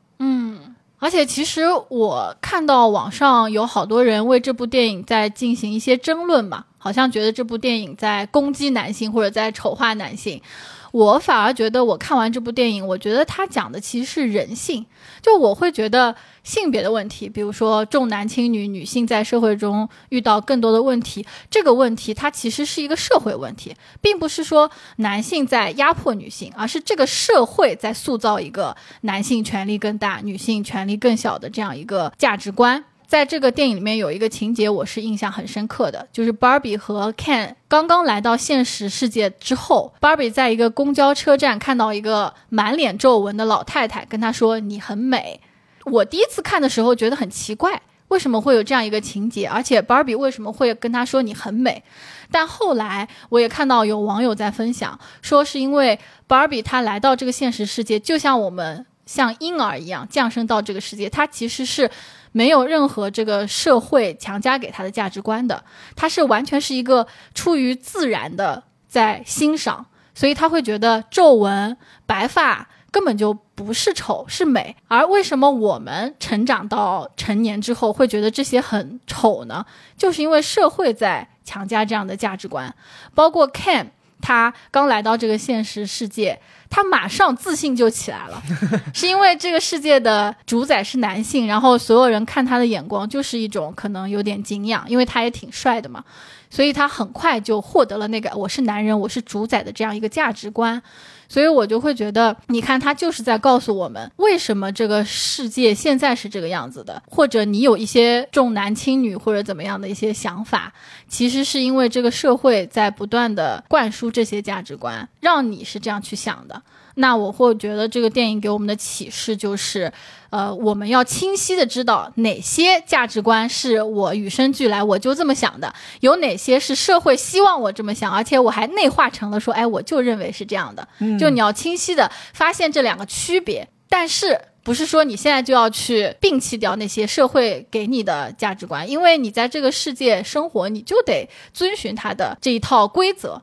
但你清晰的认知认识到之后，有一个什么好处呢？就是当如果这个社会真的有一些变化的时候，你随时都可以抛掉那些你不想要的东西。嗯哼，就比如说高跟鞋这个事情，在这个电影里面，它是一个小小的情节，就是芭比的觉醒是她好像发现，哎，自己不想穿高跟鞋了。那我也会回想自己，其实我从来就没有觉得想要穿高跟鞋过。但是可能在再早一些，当社会对女性有穿高跟鞋这个要求的时候，那个时候的女性可能她们就觉得穿高跟鞋好看，我就要穿。但是你看，嗯，现在慢慢的这个社会有在变好，就没有要求女性再穿高跟鞋了。那我就清晰的知道，哦，我其实内心根本就不想穿高跟鞋，那我就不穿。嗯，就当这个转变，这只是一个小转变，就当这个转变到来的时候，你会清晰的知道哪些是我想要的，哪些是我不想要的。不管是男生还是女生都一样，就包括你看那个 Ken，他后来在。Barbie Land 里面掌权，但是被 Barbie 他们重新夺权之后，他也在那儿哭诉说：“当领导好难呀，我根本就不想当领导。”就我觉得他也展现了一些男性受到的束缚。这个社会要求男生就是要去争夺一些资源和权利的，但可能有的男的他就想在家里面照顾孩子，他喜欢穿花花的衣服，那因为这个社会不允许他这么做。他其实内心也很压抑，所以经常有的时候看到男性喝喝多了之后，都会抱在一起，我也不想干呐，可我没办法呀，就这种感觉是吧？就其实也都是社会强加的。对，所以其实我觉得病态的不是某一方，对，病态的其实是这个社会，是。所以我们要推进的是社会的进步。嗯，对。反正我们最终的结论是非常推荐大家去看《芭比》，无论这部电影是从制作角度、演员的演技。其实都是很值得看的。另外一方面，就是像我前面刚才说的，我觉得这部电影是一个很好的开始，就是它能够通过一个商业片来讲述一个社会议题，这是一个很好的开始。我们一定要支持这个很好的开始，这样的话才能有更多的商业电影愿意不仅仅拍成爆米花电影，而更多的加入一些深刻的社会议题内容，才能够对这个社会的进步有更多的好处。影视作品其实也是一种传递观点啊、传递价值观的一个很好的一个途径。对，其实。我觉得《Barbie》这个电影真的非常的有意义。虽然有很多很多电影在拍女性、拍女性主义，但是那些电影可能它就没有那么商业化，然后它讲的很深刻，但是看的人很少。对对对，像我已经属于。就是算是比较觉醒的了，但是我也不会去看那些电影。但 Barbie 我会去看，而且还看了两遍。我就会觉得它可能没那么深刻，但是它能够传播的远，是它很大的一个意义。对对对对对，你这个说的让我很有启发。就是在商业性和深刻性之间，它做了一个非常好的平衡。这样的话，它才既有一点深度，同时又能传播的很广。嗯，你前面提的那些，有一些是可能偏商业了，它就完全没有深度；有些是可能偏深度了，但它。实在是让人很难看下去，是对，所以《Barbie》这部电影，我觉得，即便网上对它的评价是非常多元的，但是在我们两个人看完之后，我们的感觉是对它评价是非常非常高的。对，我觉得你可以自己去看一下，然后有你自己的收获。对，我觉得当然这个东西也不一定说我们两个人看完觉得好，我们就一定要逼你评价它好。嗯，我觉得。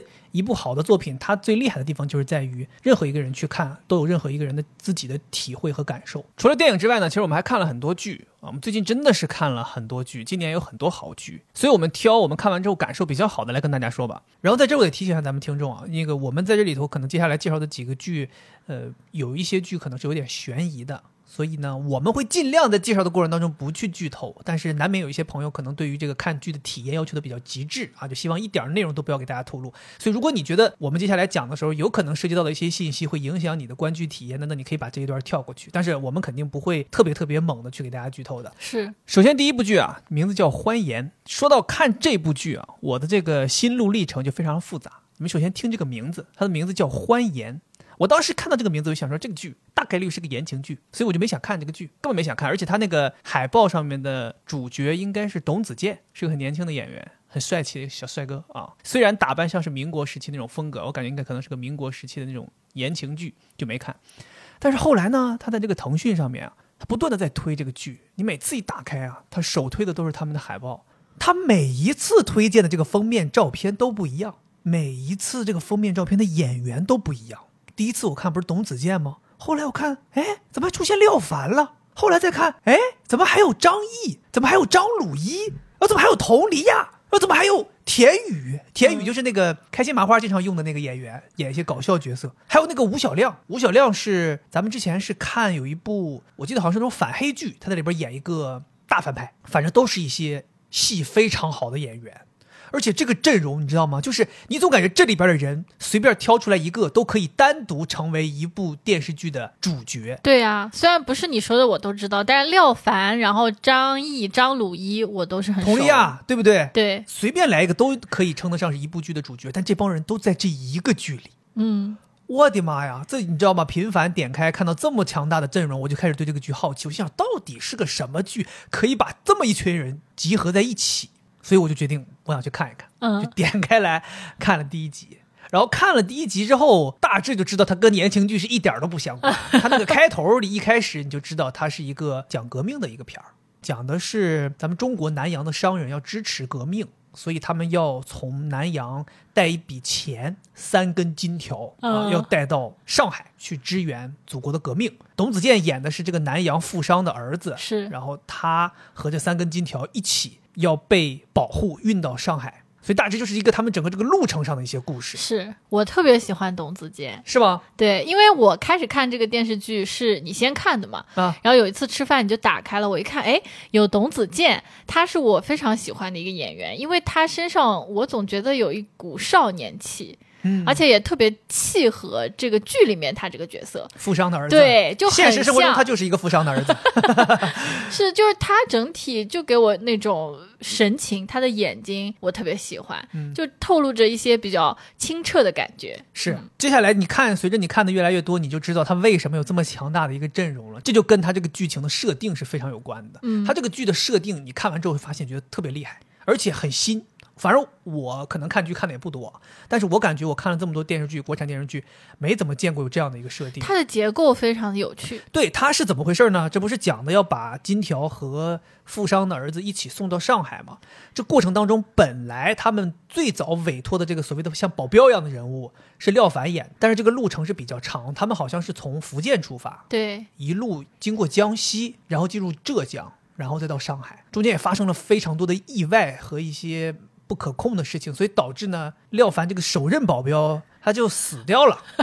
对，后面他就一路上其实换了好多人保护他。所以为什么有这么多牛逼演员，就是因为保护董子健这个角色的人换了好几波。嗯，哎，我觉得这个设定其实真的挺有意思，因为有的时候咱会觉得说，这么一个电视剧，如果把这帮人从头请到尾，那这得是一个多么庞大的制作，要花费多少钱？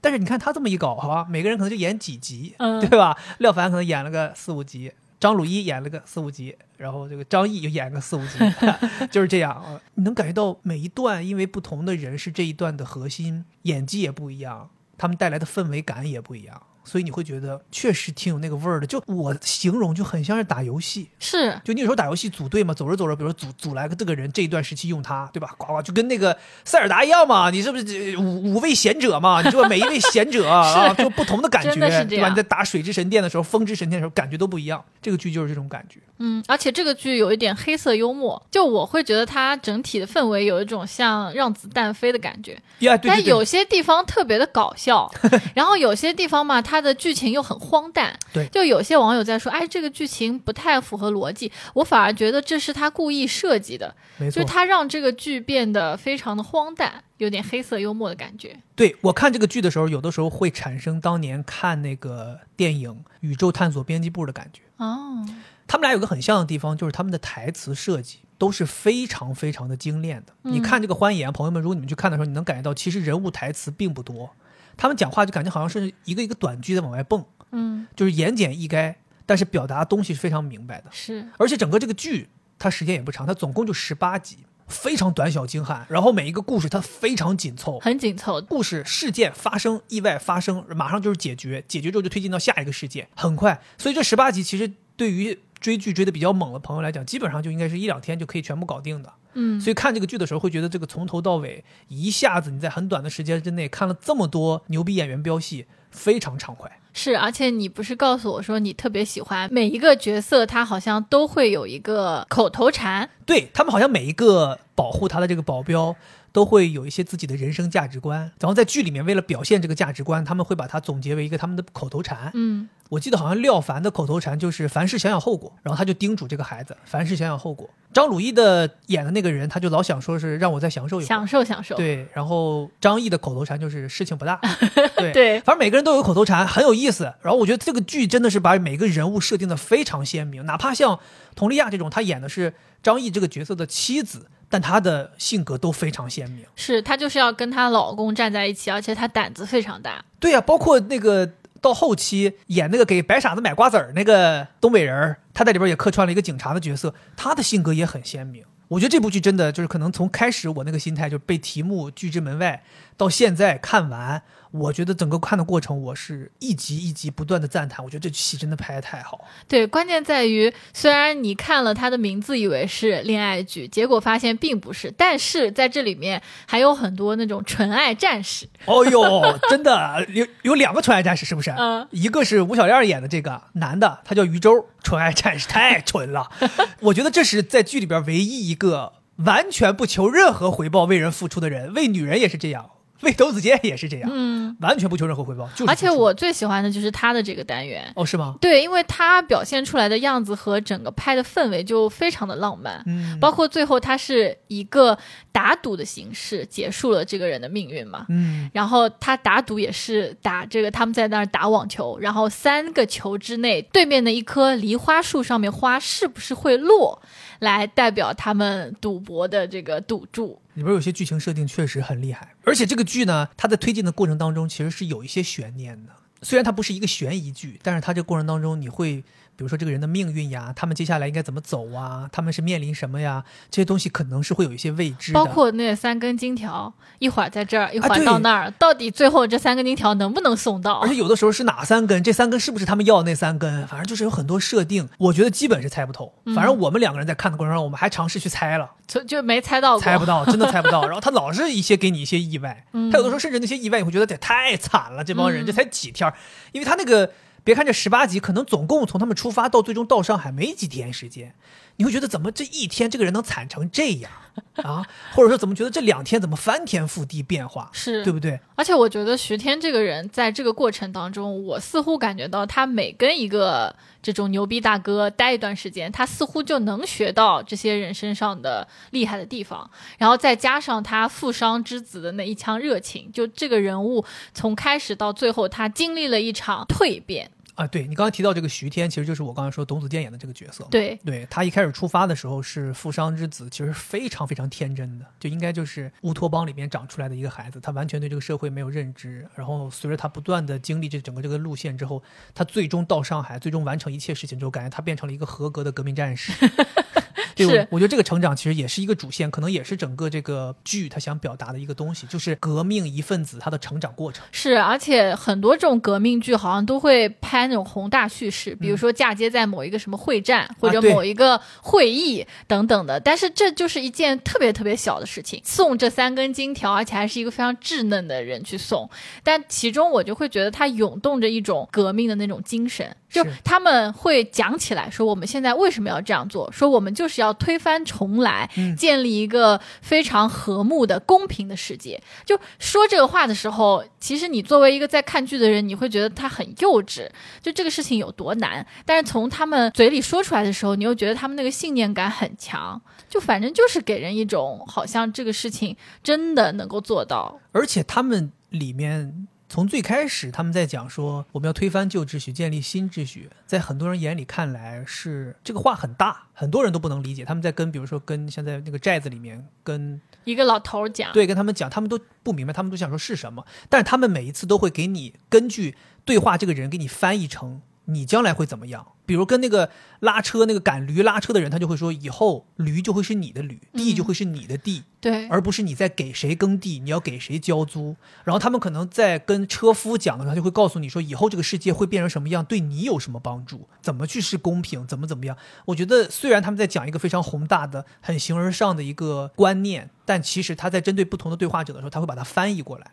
我觉得这件事情也是这个剧想要传递的，就是其实大家是为着一个非常大的目标去的，但这个大的目标是会作用到每一个人的日常生活的细枝末节上面，是，咱们才能理解这其实才是革命的那个意义嘛。嗯，而且当这个剧你看到最后的时候，他告诉你说，标题里的“欢颜”这两个字其实是取自杜甫的那首诗歌《茅屋为秋风所破歌》里的“安得广厦千万间，大庇天下寒士俱欢颜，风雨不动安如山”。所以，当你知道这个之后，你就明白，其实它这个标题起“欢颜”究竟是一个什么意思，也跟它整个剧想表达的这个主题是非常契合的。所以我觉得这个剧现在好像网上讨论的人也不是很多这个剧咱当时看的时候都没有评分，嗯现在我刚才看评分已经出来了，嗯现在是七点九分，哦，我觉得应该挺的，高的，算是嗯挺高的，所以很值得去看一看。特别推荐大家去看。就是还是像我前面说的，演员角色太强大了，然后这个拍摄手法、这个叙事的推进手法也是很少见的。嗯这就是《欢颜》这部剧。然后我们还看了一部剧，也是今年刚上的，但是可能是四月份上的，我们是六七月份才看的，叫《尘封十三载》。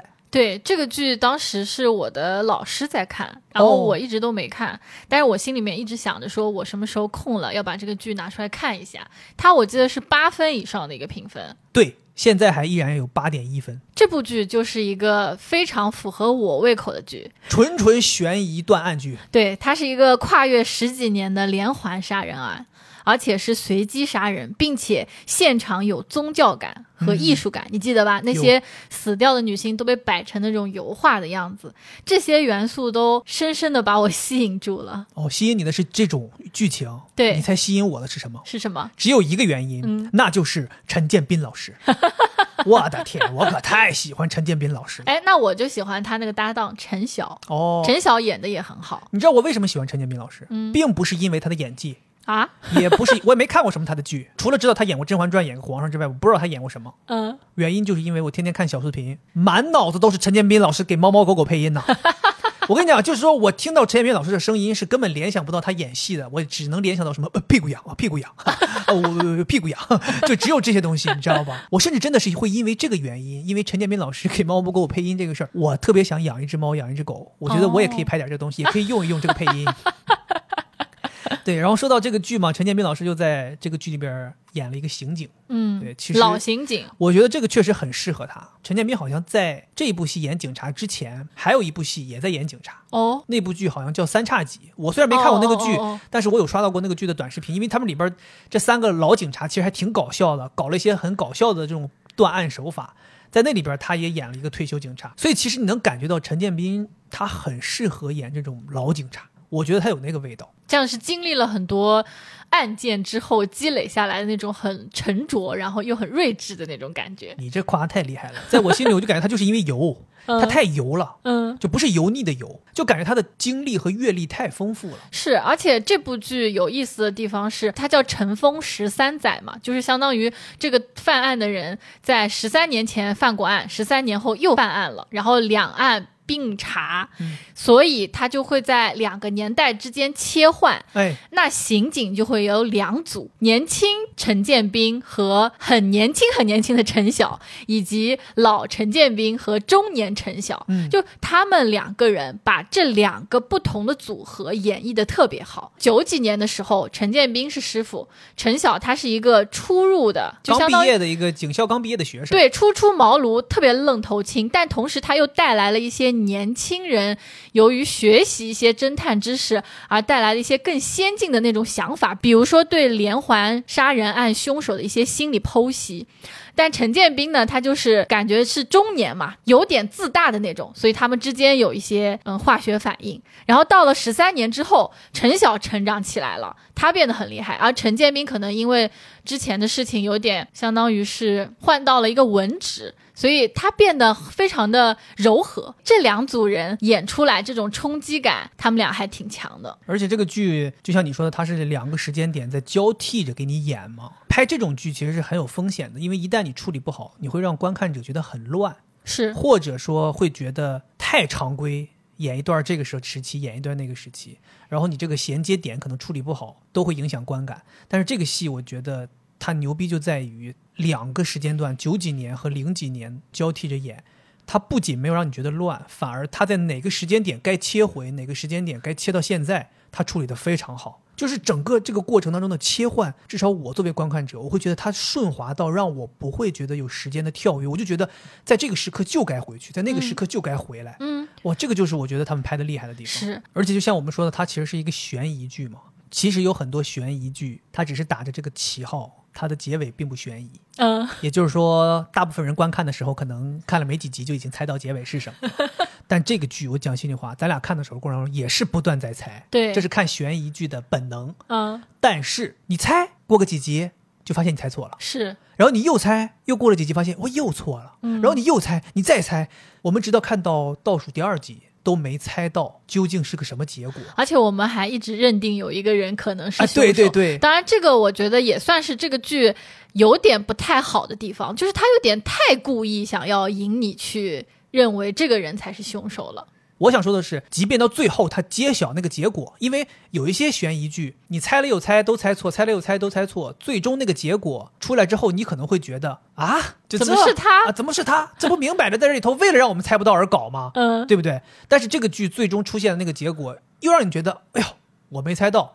但你回头想想也合理，嗯，而不是那种说他硬给你搞一个，就是让你意外，是。对不对？然后我觉得这个剧，你要说它稍微哪边有点不太好，我是觉得作为一个这种悬疑破案的片子，它对于凶手的刻画其实有点少，包括凶手为什么要这样做，以及他是怎么形成这样子的一个心理的，我觉得刻画的稍微有点点少。但是瑕不掩瑜，还是非常非常推荐喜欢悬疑的同志们去看这部剧，而且它里面还稍微有带有一点点的微恐，就包括它的那个氛围、音乐，呃，它整体的色调都弄得很好。而且它渲染这种连环杀人案的恐怖，不仅仅是通过杀手带来的这种恐怖和现作案现场的恐怖来展示的，它其实还某种程度上通过这两个刑警，以至于更多刑警他们的心理，这么多年十几年来的心理压力和阴影来嗯展示这件事情的恐怖，对对对很多面。对，就是以前是陈建斌好像濒临崩溃，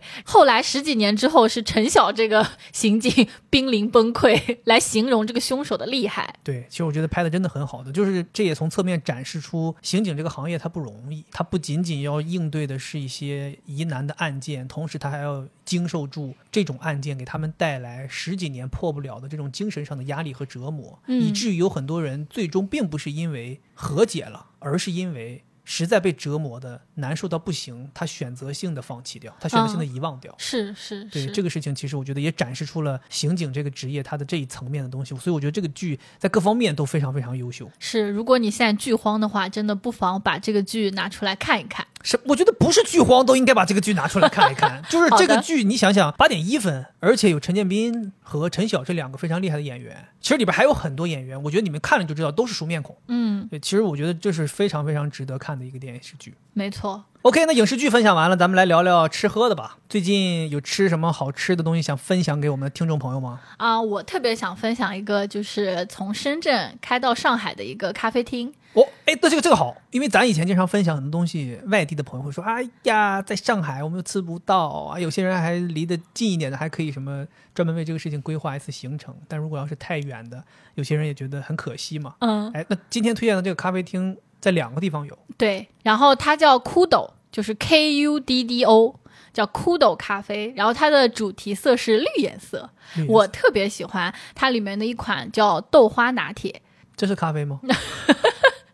你可以把它想认为是饮料，特调，呃，对，而且以前的特调可能好多都是加一些其他的果汁啊，或者甚至是酒啊，或者其他的这种水的东西嘛，但是它加的是一款豆花，而且这个豆花是甜味儿的，嗯，然后浓缩是减半的，所以像我这种对咖啡因还比较敏感的人，又喜欢吃甜的，我就觉得很适合喝这款饮料。哦，为了不冒犯到咖啡爱好者，就把它当做是饮料，但真的很好喝。因为有的时候我也不太喜欢咖啡那种苦苦的感觉，然后加了这个豆花之后，它是甜味儿的，然后也很滑，你吃下去就没有负担。我觉得它这个产品的研发其实还挺友好的，它既能够让那些想喝咖啡的人摄入到咖啡因，它又能够让你这种不是想摄入太多咖啡因的人获得喝咖啡的口感和乐趣。。对，然后我们其实当时在他们店开业的时候，因为他们的老板跟我们的朋友还有点关系，然后我们就一起去跟老板聊天了。然后老板还特意给我们介绍了一下他们这个店的这些产品。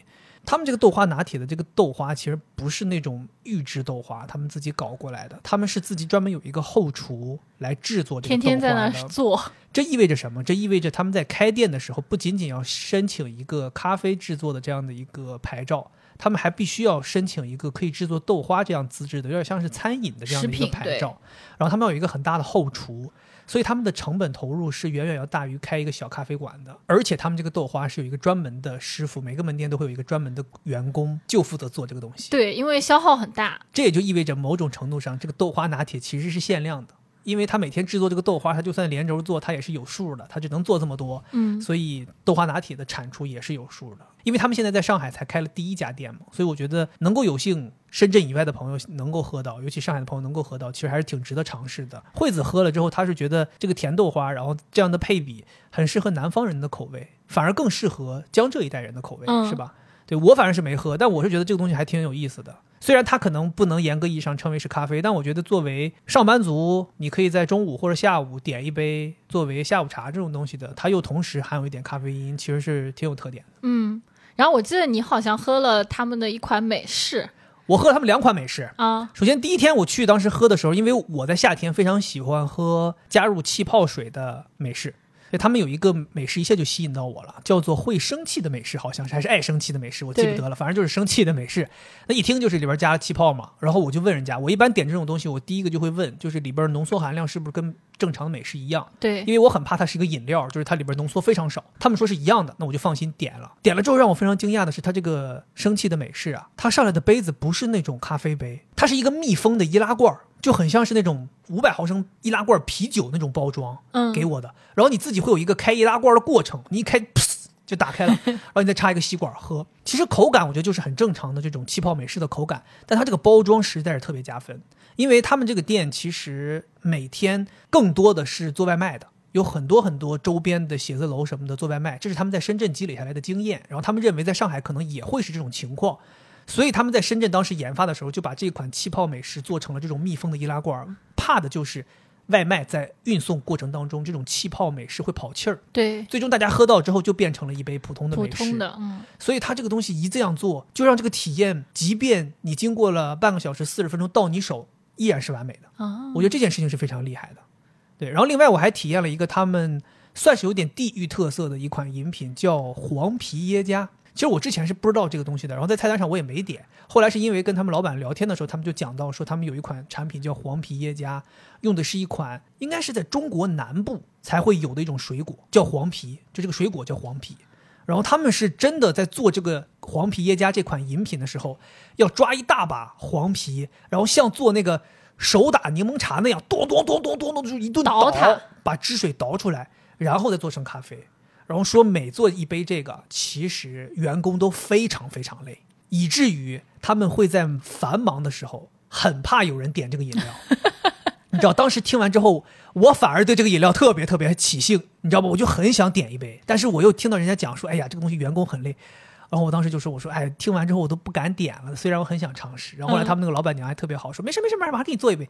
然后就让他们员工给我做了一杯。我确实看到他们员工非常辛苦，在那叨叨叨叨叨。我心想说，真的对不起。然后后来反正我就尝了一下，我那是人生中第一次吃到黄皮的味道。嗯，我以前从来没有吃过这个水果，我觉得很有特点，很有特点。它有点酸酸的口感，配合着美式，你能感觉到水果的酸和咖啡豆的酸，它是两种不一样的酸。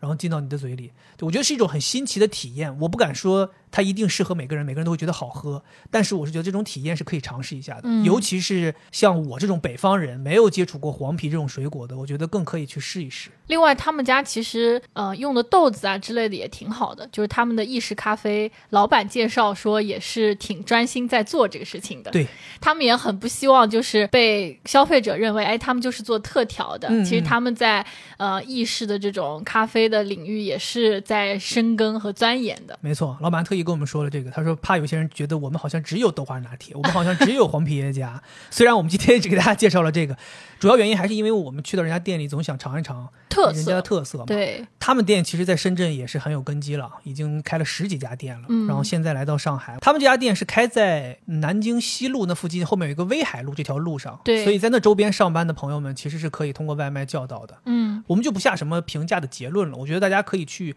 尝试一下，它毕竟是一个从深圳来到这边的一个新店铺，然后它在深圳也很有名，所以大家可以去感受一下。就像我们前面提到那样，那些在当地很有名的店，其实我们很希望它开到省外嘛，这样的话我们也能够尝到人家能尝到的一些好东西。是的，而且他们是老板亲自过来监督啊，而且是把他们的创始的员工叫过来，先来调试这边的设备，做这边的开业的准备，所以应该也是比较地道的。哦，对啊，你提到这个，突然让我想起来，他好像说他们现在在上海这第一家店的这里面的这些咖啡师。是他们在深圳最手把一的这帮员工搞过来的，是的，是的，就是他为了打响上海的市场嘛。对，而且最近一段时间，他们老板和老板娘只要有时间，他们一定都待在上海。是，这个也是挺厉害的。我他们好像年纪跟我们也差不了多少。对我之前其实是不了解，就是干这个咖啡厅到底要怎么样，但看到他们之后，就觉得哎，这事儿还蛮辛苦的。就你要选址，然后你要去把这个店装修好，然后你要自己亲自带员工过来，把这个事情先流程走顺，反正就挺复杂的。对，而且讲心里话，跟他们聊完之后，确实是心生佩服，觉得哎，年纪都差不多，然后人家做了这么大的事业，然后也是确实很努力，你感觉到他们很努力，两个人都很热爱这个东西，是不像我们就是天天吃吃喝喝，然后就就动动嘴皮子。那接下来我们介绍一下我们七月份想要推荐的吃的，除了喝的，最近我们也吃了一家店，让我们非常难忘，是是一家烧鸟店，对，叫鸟泽。鸟是一只鸟的鸟，则是三点水旁边一把尺子的尺。我一直以为这个字念尺，我一直以为这个店叫鸟尺。我想说这个店叫鸟尺。后来有一天惠子跟我说人家叫鸟泽，我想说完了完了，差点又文文盲了。吃完之后体验下来，觉得是都不是好，我觉得是非常好。嗯哼，这个是有一个原因的。因为我们两个人在上海，可能在上海的朋友可能也比较清楚啊。在上海，很多人很喜欢吃的一家烧鸟店，也算是比较热门的一家烧鸟店，叫鸟笑。嗯，他在上海应该有两三家店，两家还是三家，我记不得了。我们平常也是一想到吃烧鸟，我们就会去吃鸟笑，从来没有想过第二家店，因为也懒得去再做尝试。我们平常老吃鸟笑，老吃鸟笑，以为烧鸟就应该是鸟笑那个样子。不光是它的形式，就是它做出来的东西。你点这个东西，它出来就是这个样子；你点鸡肉丸子出来就长这个样子，对吧？你点什么鸡皮出来就是这个样子；你点什么前尖儿就是出来这个样子。你从来不会觉得它好像这个双鸟会能做出什么不一样。但我们在吃这个鸟翅，首先看 什么鸟翅？你看，我就说嘛，我在就是以为是鸟翅，鸟泽呀，鸟泽。但我们在吃这个鸟泽的时候，我发现首先第一个，他们菜单上的选品。就是它能吃到的部位和肉的种类，就比其他店要多一些，有一些没听说过的东西。另外就是它上来之后，你会发现同样的东西，它制作的方式上来的样子都不一样，然后它的品质也不太一样。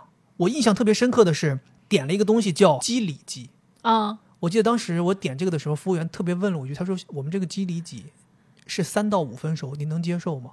我当时懵了，我第一次有人问我烤鸡肉还要烤三到五分熟的，然后我当时就有点被问住了，然后我说：“我说要要别别太生，我也很怕，因为咱没吃过生，就是你懂吗？三到五分熟的鸡肉还是有点 恐惧的。”嗯，我说你别太生就行。他说行。然后上来之后，那个鸡肉就一个串儿嘛，这不有肉和肉之间是挤在一起，挤在一起的地方就是见红的，是其他地方是白的。晶莹剔透。当时我是有点，慌的，我想说这东西怎么吃啊？结果一吃，我跟你讲，这口感太棒了，完全没有任何生的口感，但是极嫩。嗯，我第一次吃鸡肉，吃出那种入口即化的感觉。当时你还特意就是一直给我安利，对你特意剩下那一点点给我尝试。我本来是说给你吃大块儿，你说你不敢，你说你看着它那个生的地方你觉得难受，我说那你就吃个小块儿，哇，太好吃了。是，我也觉得对吃。生肉是有抵触的，但是这个确实，所以我觉得他们家就是就这个烹调很厉害。另外还有一个菜是和牛鲜虾卷，上来之后那个和牛啊，鲜虾呀特别饱满，很大。就正常，你知道吧？我们经常有时候点那种什么牛肉卷，上来之后你就感觉那个牛都牛都烤干巴了都，卷的特别细，都卷巨瓷实，然后反正就感觉这牛肉也不高级，里边卷的也不高级。但这个牛肉鲜虾卷整个特别大一个，然后我蘸它那个生吃的那个鲜鸡蛋黄之后一吃，特别嫩，哦，外边的牛肉啊熟成恰到好处，里面的鲜虾巨嫩，就整个那个感觉会让你觉得特别满足。而且它这个食材选的也好，包括我点他们家有一个东西叫三角骨，嗯，就我是很喜欢吃鸡软骨的，那个三角骨应该就是鸡软骨。我以前吃鸡软骨可能就半个小指这么大，我不夸张，他们家鸡软骨是食指这么长，特别大一块鸡软骨，而且是那种就就强迫症极度舒适。我跟你们讲，就是你懂吗？三角形你要怎么摆才会让你舒适？哦，交叉，像七巧板那样给你摆起来，嗯，特别舒适。我上来之后，它那个三角骨太有嚼劲儿了，哦，太有嚼劲儿了。脆脆的，它不光脆，它脆还有嚼劲儿，所以相当于它哦不是把它烤焦了，它是烤到也是那种恰到好处。嗯，所以我觉得这家店就是你吃起来的感觉，就是第一，它食材非常好；第二，就是它在烹调的手法上面，包括摆盘啊，包括它这个串串的这个样子，都会给你一些视觉上的冲击和味觉上的冲击，嗯，口感也是非常棒。是它里边很多创新的做法，是，你看，像我的话就比较传统，我会点一些其他店也有的菜，这样不就可以进行对比吗？我喜欢吃鸡心，我记得他当时上来那四颗鸡心啊，我甚至都能看到有四只鸡，就是好多这种串儿，你都能想象到它是从冰箱里面拿出来的。冰冻的那种，就是塑封包装，二十串排在一起，哦就是你看到那个鸡肉串的时候，你看到的是这个感觉。但是当时对，当时我看到那四颗鸡心的时候，我想到的就是，哦，这四颗鸡心绝对就是活杀然后挖出来的心。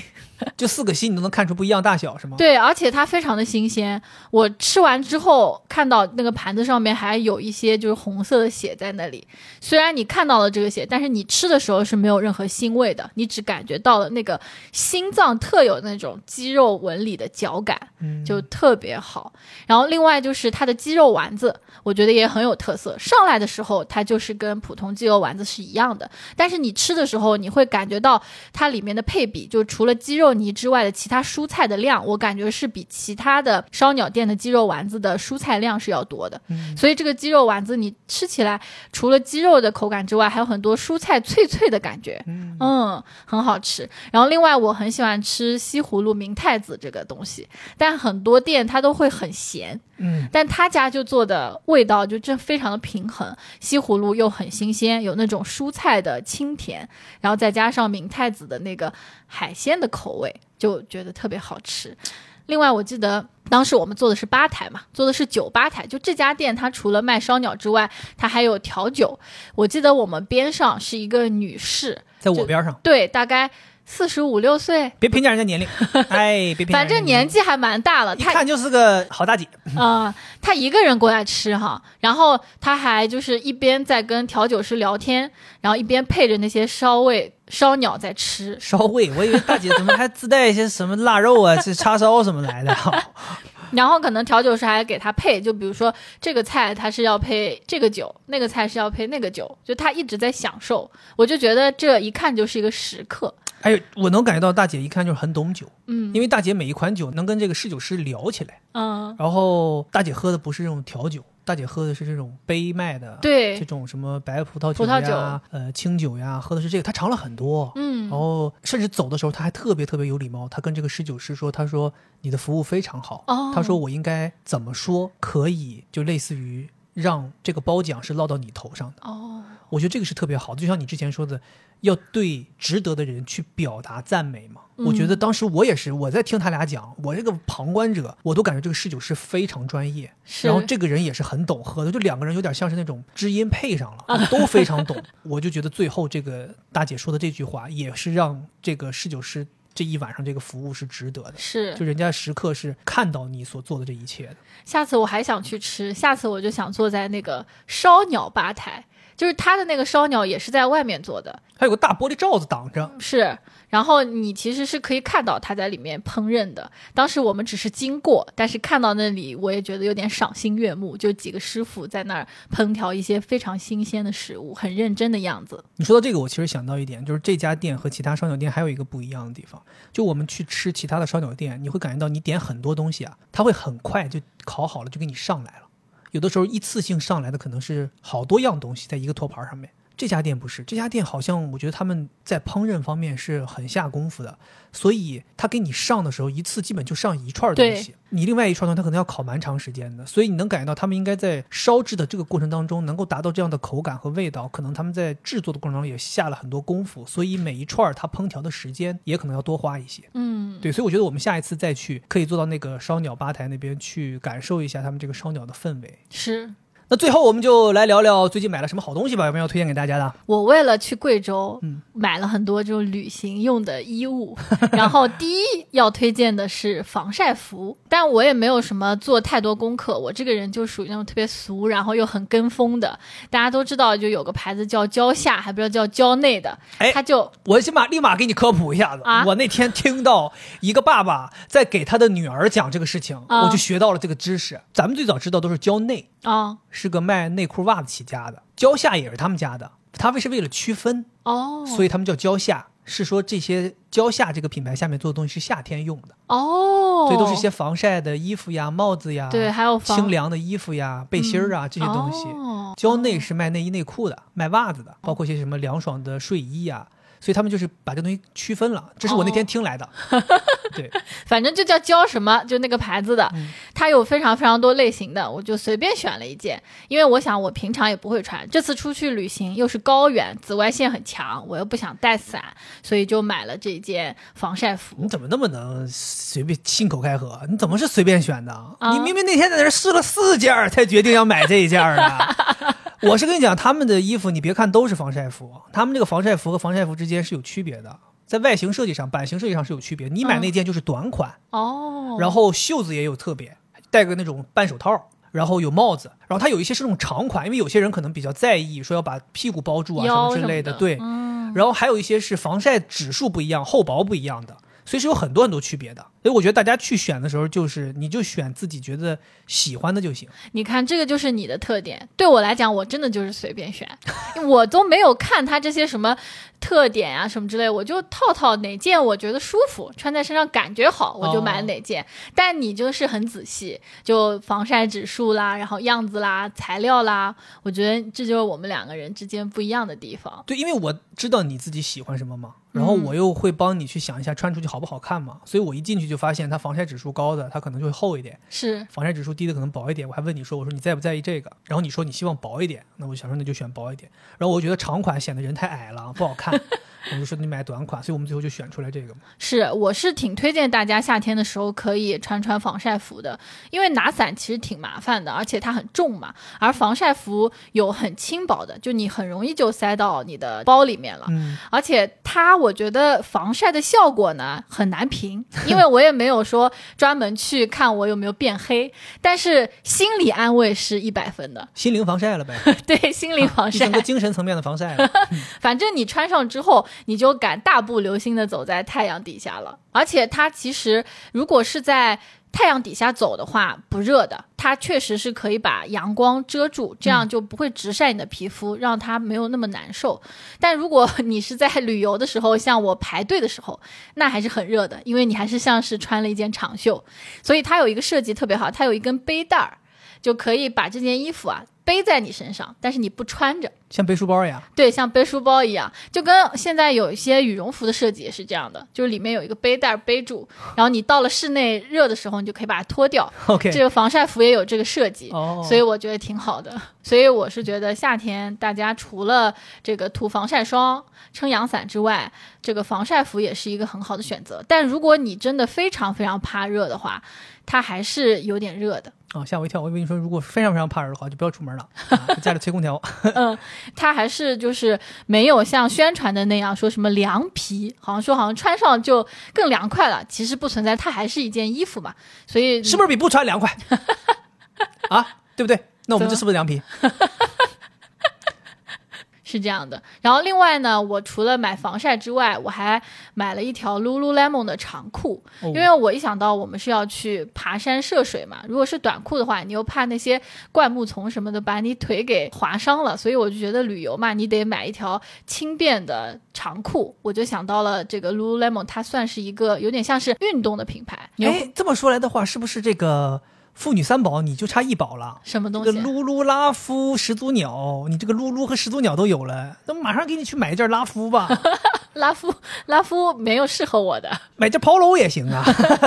你是什么 polo 白拉夫呀？可以，可以，可以。然后说回来，就是买这条裤子，因为我除了在运动场景，就是买他那个瑜伽的衣服之外，我其实没有买他平时可以穿的衣服。嗯然后这次就专门是去逛它，然后想买就是出去旅游可以穿的裤子。它那个购物体验，我觉得还挺奇特的，就它里面的那些服务员，就像是你的朋友一样。就他也没有给你推荐东西，但同时他又很贴心。比如说我选了一些产品进去的时候，他会说：“哎，你来了，那给你挑一个没有人的试衣间。”同时他还问你不然呢？呃，你来了，哦，来，你进这间，这间有人，来，进，你俩一起来，挤一挤。他当然是可以挑一个没有人的试衣间呀，这怎么也能夸起来呢？没有，他会在那个试衣间上面写上你的名字，他会问你姓什么，啊然后这样他不就可以叫你的名字了吗？啊然后同时，他给你拿完东西之后，他就会出去跟他的同事聊天。嗯就你听到他们外面在讲的话题，就你感觉好像你在朋友家里面一样。哦，我我以为出去把你送去，然后点评你，看那个人挑那条裤子，他自己都都没点数吗？他自己适不适合？他不知道吗？他太搞笑了。而且他们家东西我才发现特别难买。就我记得当时我们在第一家店的时候，想换一个颜色都没有。神裤，人家说的是神裤，对，那个裤子他们真的特别会营销，就看你喜欢嘛，他们就会说啊，这条裤是我们这里的神裤。我还想什么神裤啊？不是，但真不是神裤吗？当时那个店里确实是卖光了，确实，啊幸亏后面换了一家店，还是买到了。但是也就只有一条了。嗯你的尺码就只有一条了，是所以这个这个神裤咱不敢评价到底是不是真神假神，但确实挺神。它的那个质感还是非常的，就是叫什么丝滑的感觉，嗯就很凉爽，而且它穿在身上坠感很强，你看到它你就觉得很凉爽，就很像是那种道袍那种感觉。OK，对吧？然后我记得我在这个贵州旅游的时候穿了三天，就是其中还洗了一下，嗯 因为我觉得它太好穿了，穿着它会把你整条腿都遮起来，太阳晒不到，同时它晃起来又带风，就是帮你的暑气给赶走，就反正很凉快。虽然它是一条长裤。像活的一样啊。嗯，而且它很好搭配，就上面你穿紧身的、宽松的，穿什么颜色感觉都挺搭的。不知底儿以为你收了 Lululemon 什么广告钱呢？我的妈，这一顿夸呀！我当时你去买 Lululemon 的时候，我也进去跟着一起，我也想买两件儿。我当时想说，都是的，我也得往前潮流走一走，我跟买点 Lul Lululemon，对不对？人 家人家男的都很帅，都穿了啊，我也想买。我去看了一下，我发现我试了好几件儿。就你在里边试衣服的时候，我试了好几件儿。我有一说一啊，不太适合像我这么直的男生买他们家衣服。就穿上之后太精致了穿到我身上之后，我感觉我变得太柔和了。哦，就是一下子整个那个味道就不对了。衣服也是这样，短裤也是这样。我试了四条短裤，三件上衣，每一条穿上去，我都感觉我不是我自己。那你这么说，我还挺期待的。但我跟你讲，我前提我先是认可他们的设计，我觉得是好看的。有一些设计也很符合我自己的审美，嗯，但是奈何就是可能它有一些细微的版型上的一些特点，让我穿上去之后，我觉得不是我自己了，或者说就那个风格有点不像我想要的了。就这个东西，我觉得很难去用语言来形容。就是你应该能感觉到，就是有些衣服你穿上去觉得这衣服就不是我的衣服，它好看是好看，但它不是我懂，的衣服。我懂，我懂。对我觉得觉得拉夫对我来说就是这样。哦，是吗？哦，我觉得拉夫对我来讲是都是我的衣服，啊、只是我买不起而已。但是 Lululemon，我觉得进去穿了一溜之后出来，我就后来我就有点明白了，就是我觉得不是某一件衣服的问题，应该是整个这个品牌调性可能就跟我不在一条路上。但我是挺推荐他们家，是什么原因呢？是我觉得它确实是舒服，嗯特别是在夏天的时候，你本身在外面很热，出很多汗，那这种以运动服饰起家的品牌，它做的休闲衣服，它会比较凉快。比较适合你在要出汗的场合去穿它。另外，我是推荐大家不要穿他们家纯运动的那种 legging 或者上衣去休闲场合，就也蛮奇怪的。他们家明明有一些就是运动材料做的休闲的衣物，也很适合、很舒适，更推荐那种服饰在你逛街的时候穿，就是让不同的衣服属于它的那个场域。没错。然后我也要推荐一个东西，对这个东西，我跟你们讲。大家提了太多次了，所以我不得不推荐了。是我监督他，必须要在这次讲出来。对，因为好多人会问我平常戴的一些东西什么的，然后我最近戴了一个手链，有好多人频繁问起，但是大家都是在惠子的微博下面去评论啊，这个原因我其实很清楚啊，因为我不发微博嘛，大家也没有办法在我的微博下面评论，所以惠子就跟我说，人家老问老问，你赶紧跟人家说一说吧，到底是什么东？当然他不是这个口音呢啊，就是说 他就说，呃，人家老问你说一说到底是个什么？我最近有的时候经常会戴一个珍珠和银混在一起的一个手链嘛。其实说起来，这个手链还是挺有故事的。我最早的时候呢，是很想要一个珍珠手链，然后我就去网上找，一直没找到合适的，所以一直也没买。后来有一段时期，我因为搜的多了，我淘宝也搜，闲鱼也搜，然后闲鱼你知道这个东西它非常强势，给你推给你推，它推了很多这种手工自己的串珠，就是有些人自己串的串珠手链，然后我觉得也挺好看的，然后我就自己又去多看了看。但我看的时候呢，我这个人就发现他们每一个手链下面呢都会同步一些关键词，其中有一个关键词就非常显眼，叫 AMP。A M P AMP 三个字母。然后我想说这个 AMP 是什么东西呢？然后我就去搜了一下 AMP，哎，这一搜发现 AMP 是一个日本品牌。这个品牌它因为它的创始人非常喜欢这种串珠的东西，他就自己创立了这样的一个品牌。它这个品牌就专门做一些类似于这种串珠这样的手链，但它是已经形成了一个很大的品牌了。嗯，然后我一看，我的妈，他们家就有一个这个珍珠手链，非常符合我的喜好。很有眼缘。对，而且你在闲鱼上能看到，其实很多人串就直接是仿他们的图片，直接串成一个一模一样的。哦，但是他们串的大部分都是那些彩珠的，因为彩珠很好买，你去什么义乌这种地方一买买一大包，非常便宜，然后就回来自己串就行了。但是他们家有一个，就我买这款银和珍珠的，没有人仿，也估计也很难仿。我一看，我觉得这个太适合我了，因为银加珍珠就不会显得纯珍珠那么有点柔气了。嗯，我当时就想买，我就去网上找，果然就网上有人是代购这个东西的，而且价钱也不贵。就相比于那些自己串的，我跟你讲，自己串的可能卖个便宜的卖个一百五六，贵的可能卖个二百二三。这个珍珠手链儿原版的日本买回来的也就四百五六，所以其实也没贵多少。严格意义上来讲，对我想说，那我就为什么不买个原版的呢？但是这个原版的，我要提醒大家，它有一个弊端，就是这种人家私人给你串的，你手腕有多大，他可以给你串一个非常贴合的。这种小串珠越贴合越好看。但是人家这个 AMP 官方做的这些呢，它只有一个标准尺寸。哦，我这个手腕在男性当中又是极度细的，所以他们的男款对我来讲呢，他们的男款好像是十八到十九厘米，对于我来讲就已经很大了，所以会有的时候会就是卡在手腕下面。但是我还是坚持买了这个原版。买回来之后发现那个原版质量确实是很好，它是一个磁吸的扣，然后也是非常牢固的。是，我觉得这个磁吸扣真的特别好。对，特别好。我这里要提醒大家啊，这个 AMP 大家千万不要觉得，因为你在商场里购物经常能看到一个卖也是卖珠宝的牌子叫 APM，大家别搞混，对，别搞混，AMP 叫 AMP 啊，哦一定去搜 AMP。对他们家有很多很多，他们还有一些有一定长度的，可能在手腕上可以绕三圈的这种串珠的，有很多可以选的。我个人还是比较喜欢支持这种原创的东西，虽然自己模仿他们的样子串一个可以卖的很便宜，但我觉得人家至少作为品牌官方，人家肯定是付出了一些心血做出这个东西的。大家照着图片模仿一下的话，其实，嗯，还是不是特别体面的嘛。是，我觉得这个手串我也很喜欢，偶尔我也会去戴一戴。这个尺寸对你来讲应该太大了。咱俩手腕差不多细，很心酸。然后另外我还想说一个，因为我也给惠子买了一个类似于这样的一个手链儿，你那个是一个纯手工做的。嗯，其实我就发现纯手工和这种官方做的有一个差别，就是纯手工那个有的时候戴着戴着很容易出现问题，因为它毕竟是一个人纯手工，它也没有什么这种所谓的 SOP，下面他就自己随着心情想搞一个就搞一个。然后惠子那个买了第一副戴完之后，它那个链儿就滋出一个很扎手的一个东西，对然后我们就拿去了，拿去之后老板也是非常那个，就说换一个。立马让我们拿一个新的走，我们拿回来了。惠子这两天带带说又坏了，就它可能就是一个这样的问题。对，因为它这个产品可能没有经过这种所谓的质量的一个检验，它可能就会出现一些问题。但这个 AMP 这个我先玩带到现在，我觉得是非常完美的。是，对，所以我也推荐大家，如果喜欢这种东西，其实有很多品牌，我最近还在研究，有一些别的品牌也做这种串珠的，就是做的生意比较大的，已经形成品牌的了，其实是可以买的，而且价钱都不贵。这个东西其实价钱都不贵。当然，我觉得有些人，如果你自己是说我很喜欢这个东西，我前一段时间刷抖音也看到有一些人，他就特地为了自己这个爱好，他就跑到义乌去，自己去淘，然后自己对串。对，他们为了组一个手串儿，他们甚至可能会花好几百块钱买好多珠子回来，嗯，但是他们就是享受这个过程。那这个东西就是另外一回事儿了。创作的过程对，所以我就是说把这个推荐给大家，就是省得大家再去问了，你就直接去搜就行了。太好了，可能这个 AMP 突然遇到了好多来自中国的订单。哦，但我告诉你，你在网上如果想找这种 AMP 的代购的话，其实还挺难买到你想要的，因为它的量非常的少，很多店家都显示你喜欢的东西都是缺货的，哦，或者有些人要帮你去带的话，还要花一点时间的。嗯，所以大家可能需要花点心思。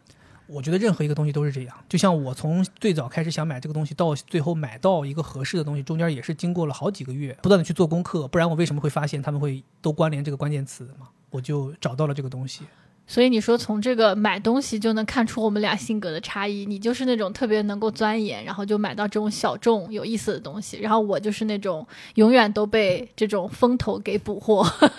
但你看我这样的话，我买了一件东西，我就能总结出很多很多经验。嗯，我觉得这个东西都是可以用到以后的购物，甚至生活的其他方面的。哎，你真好。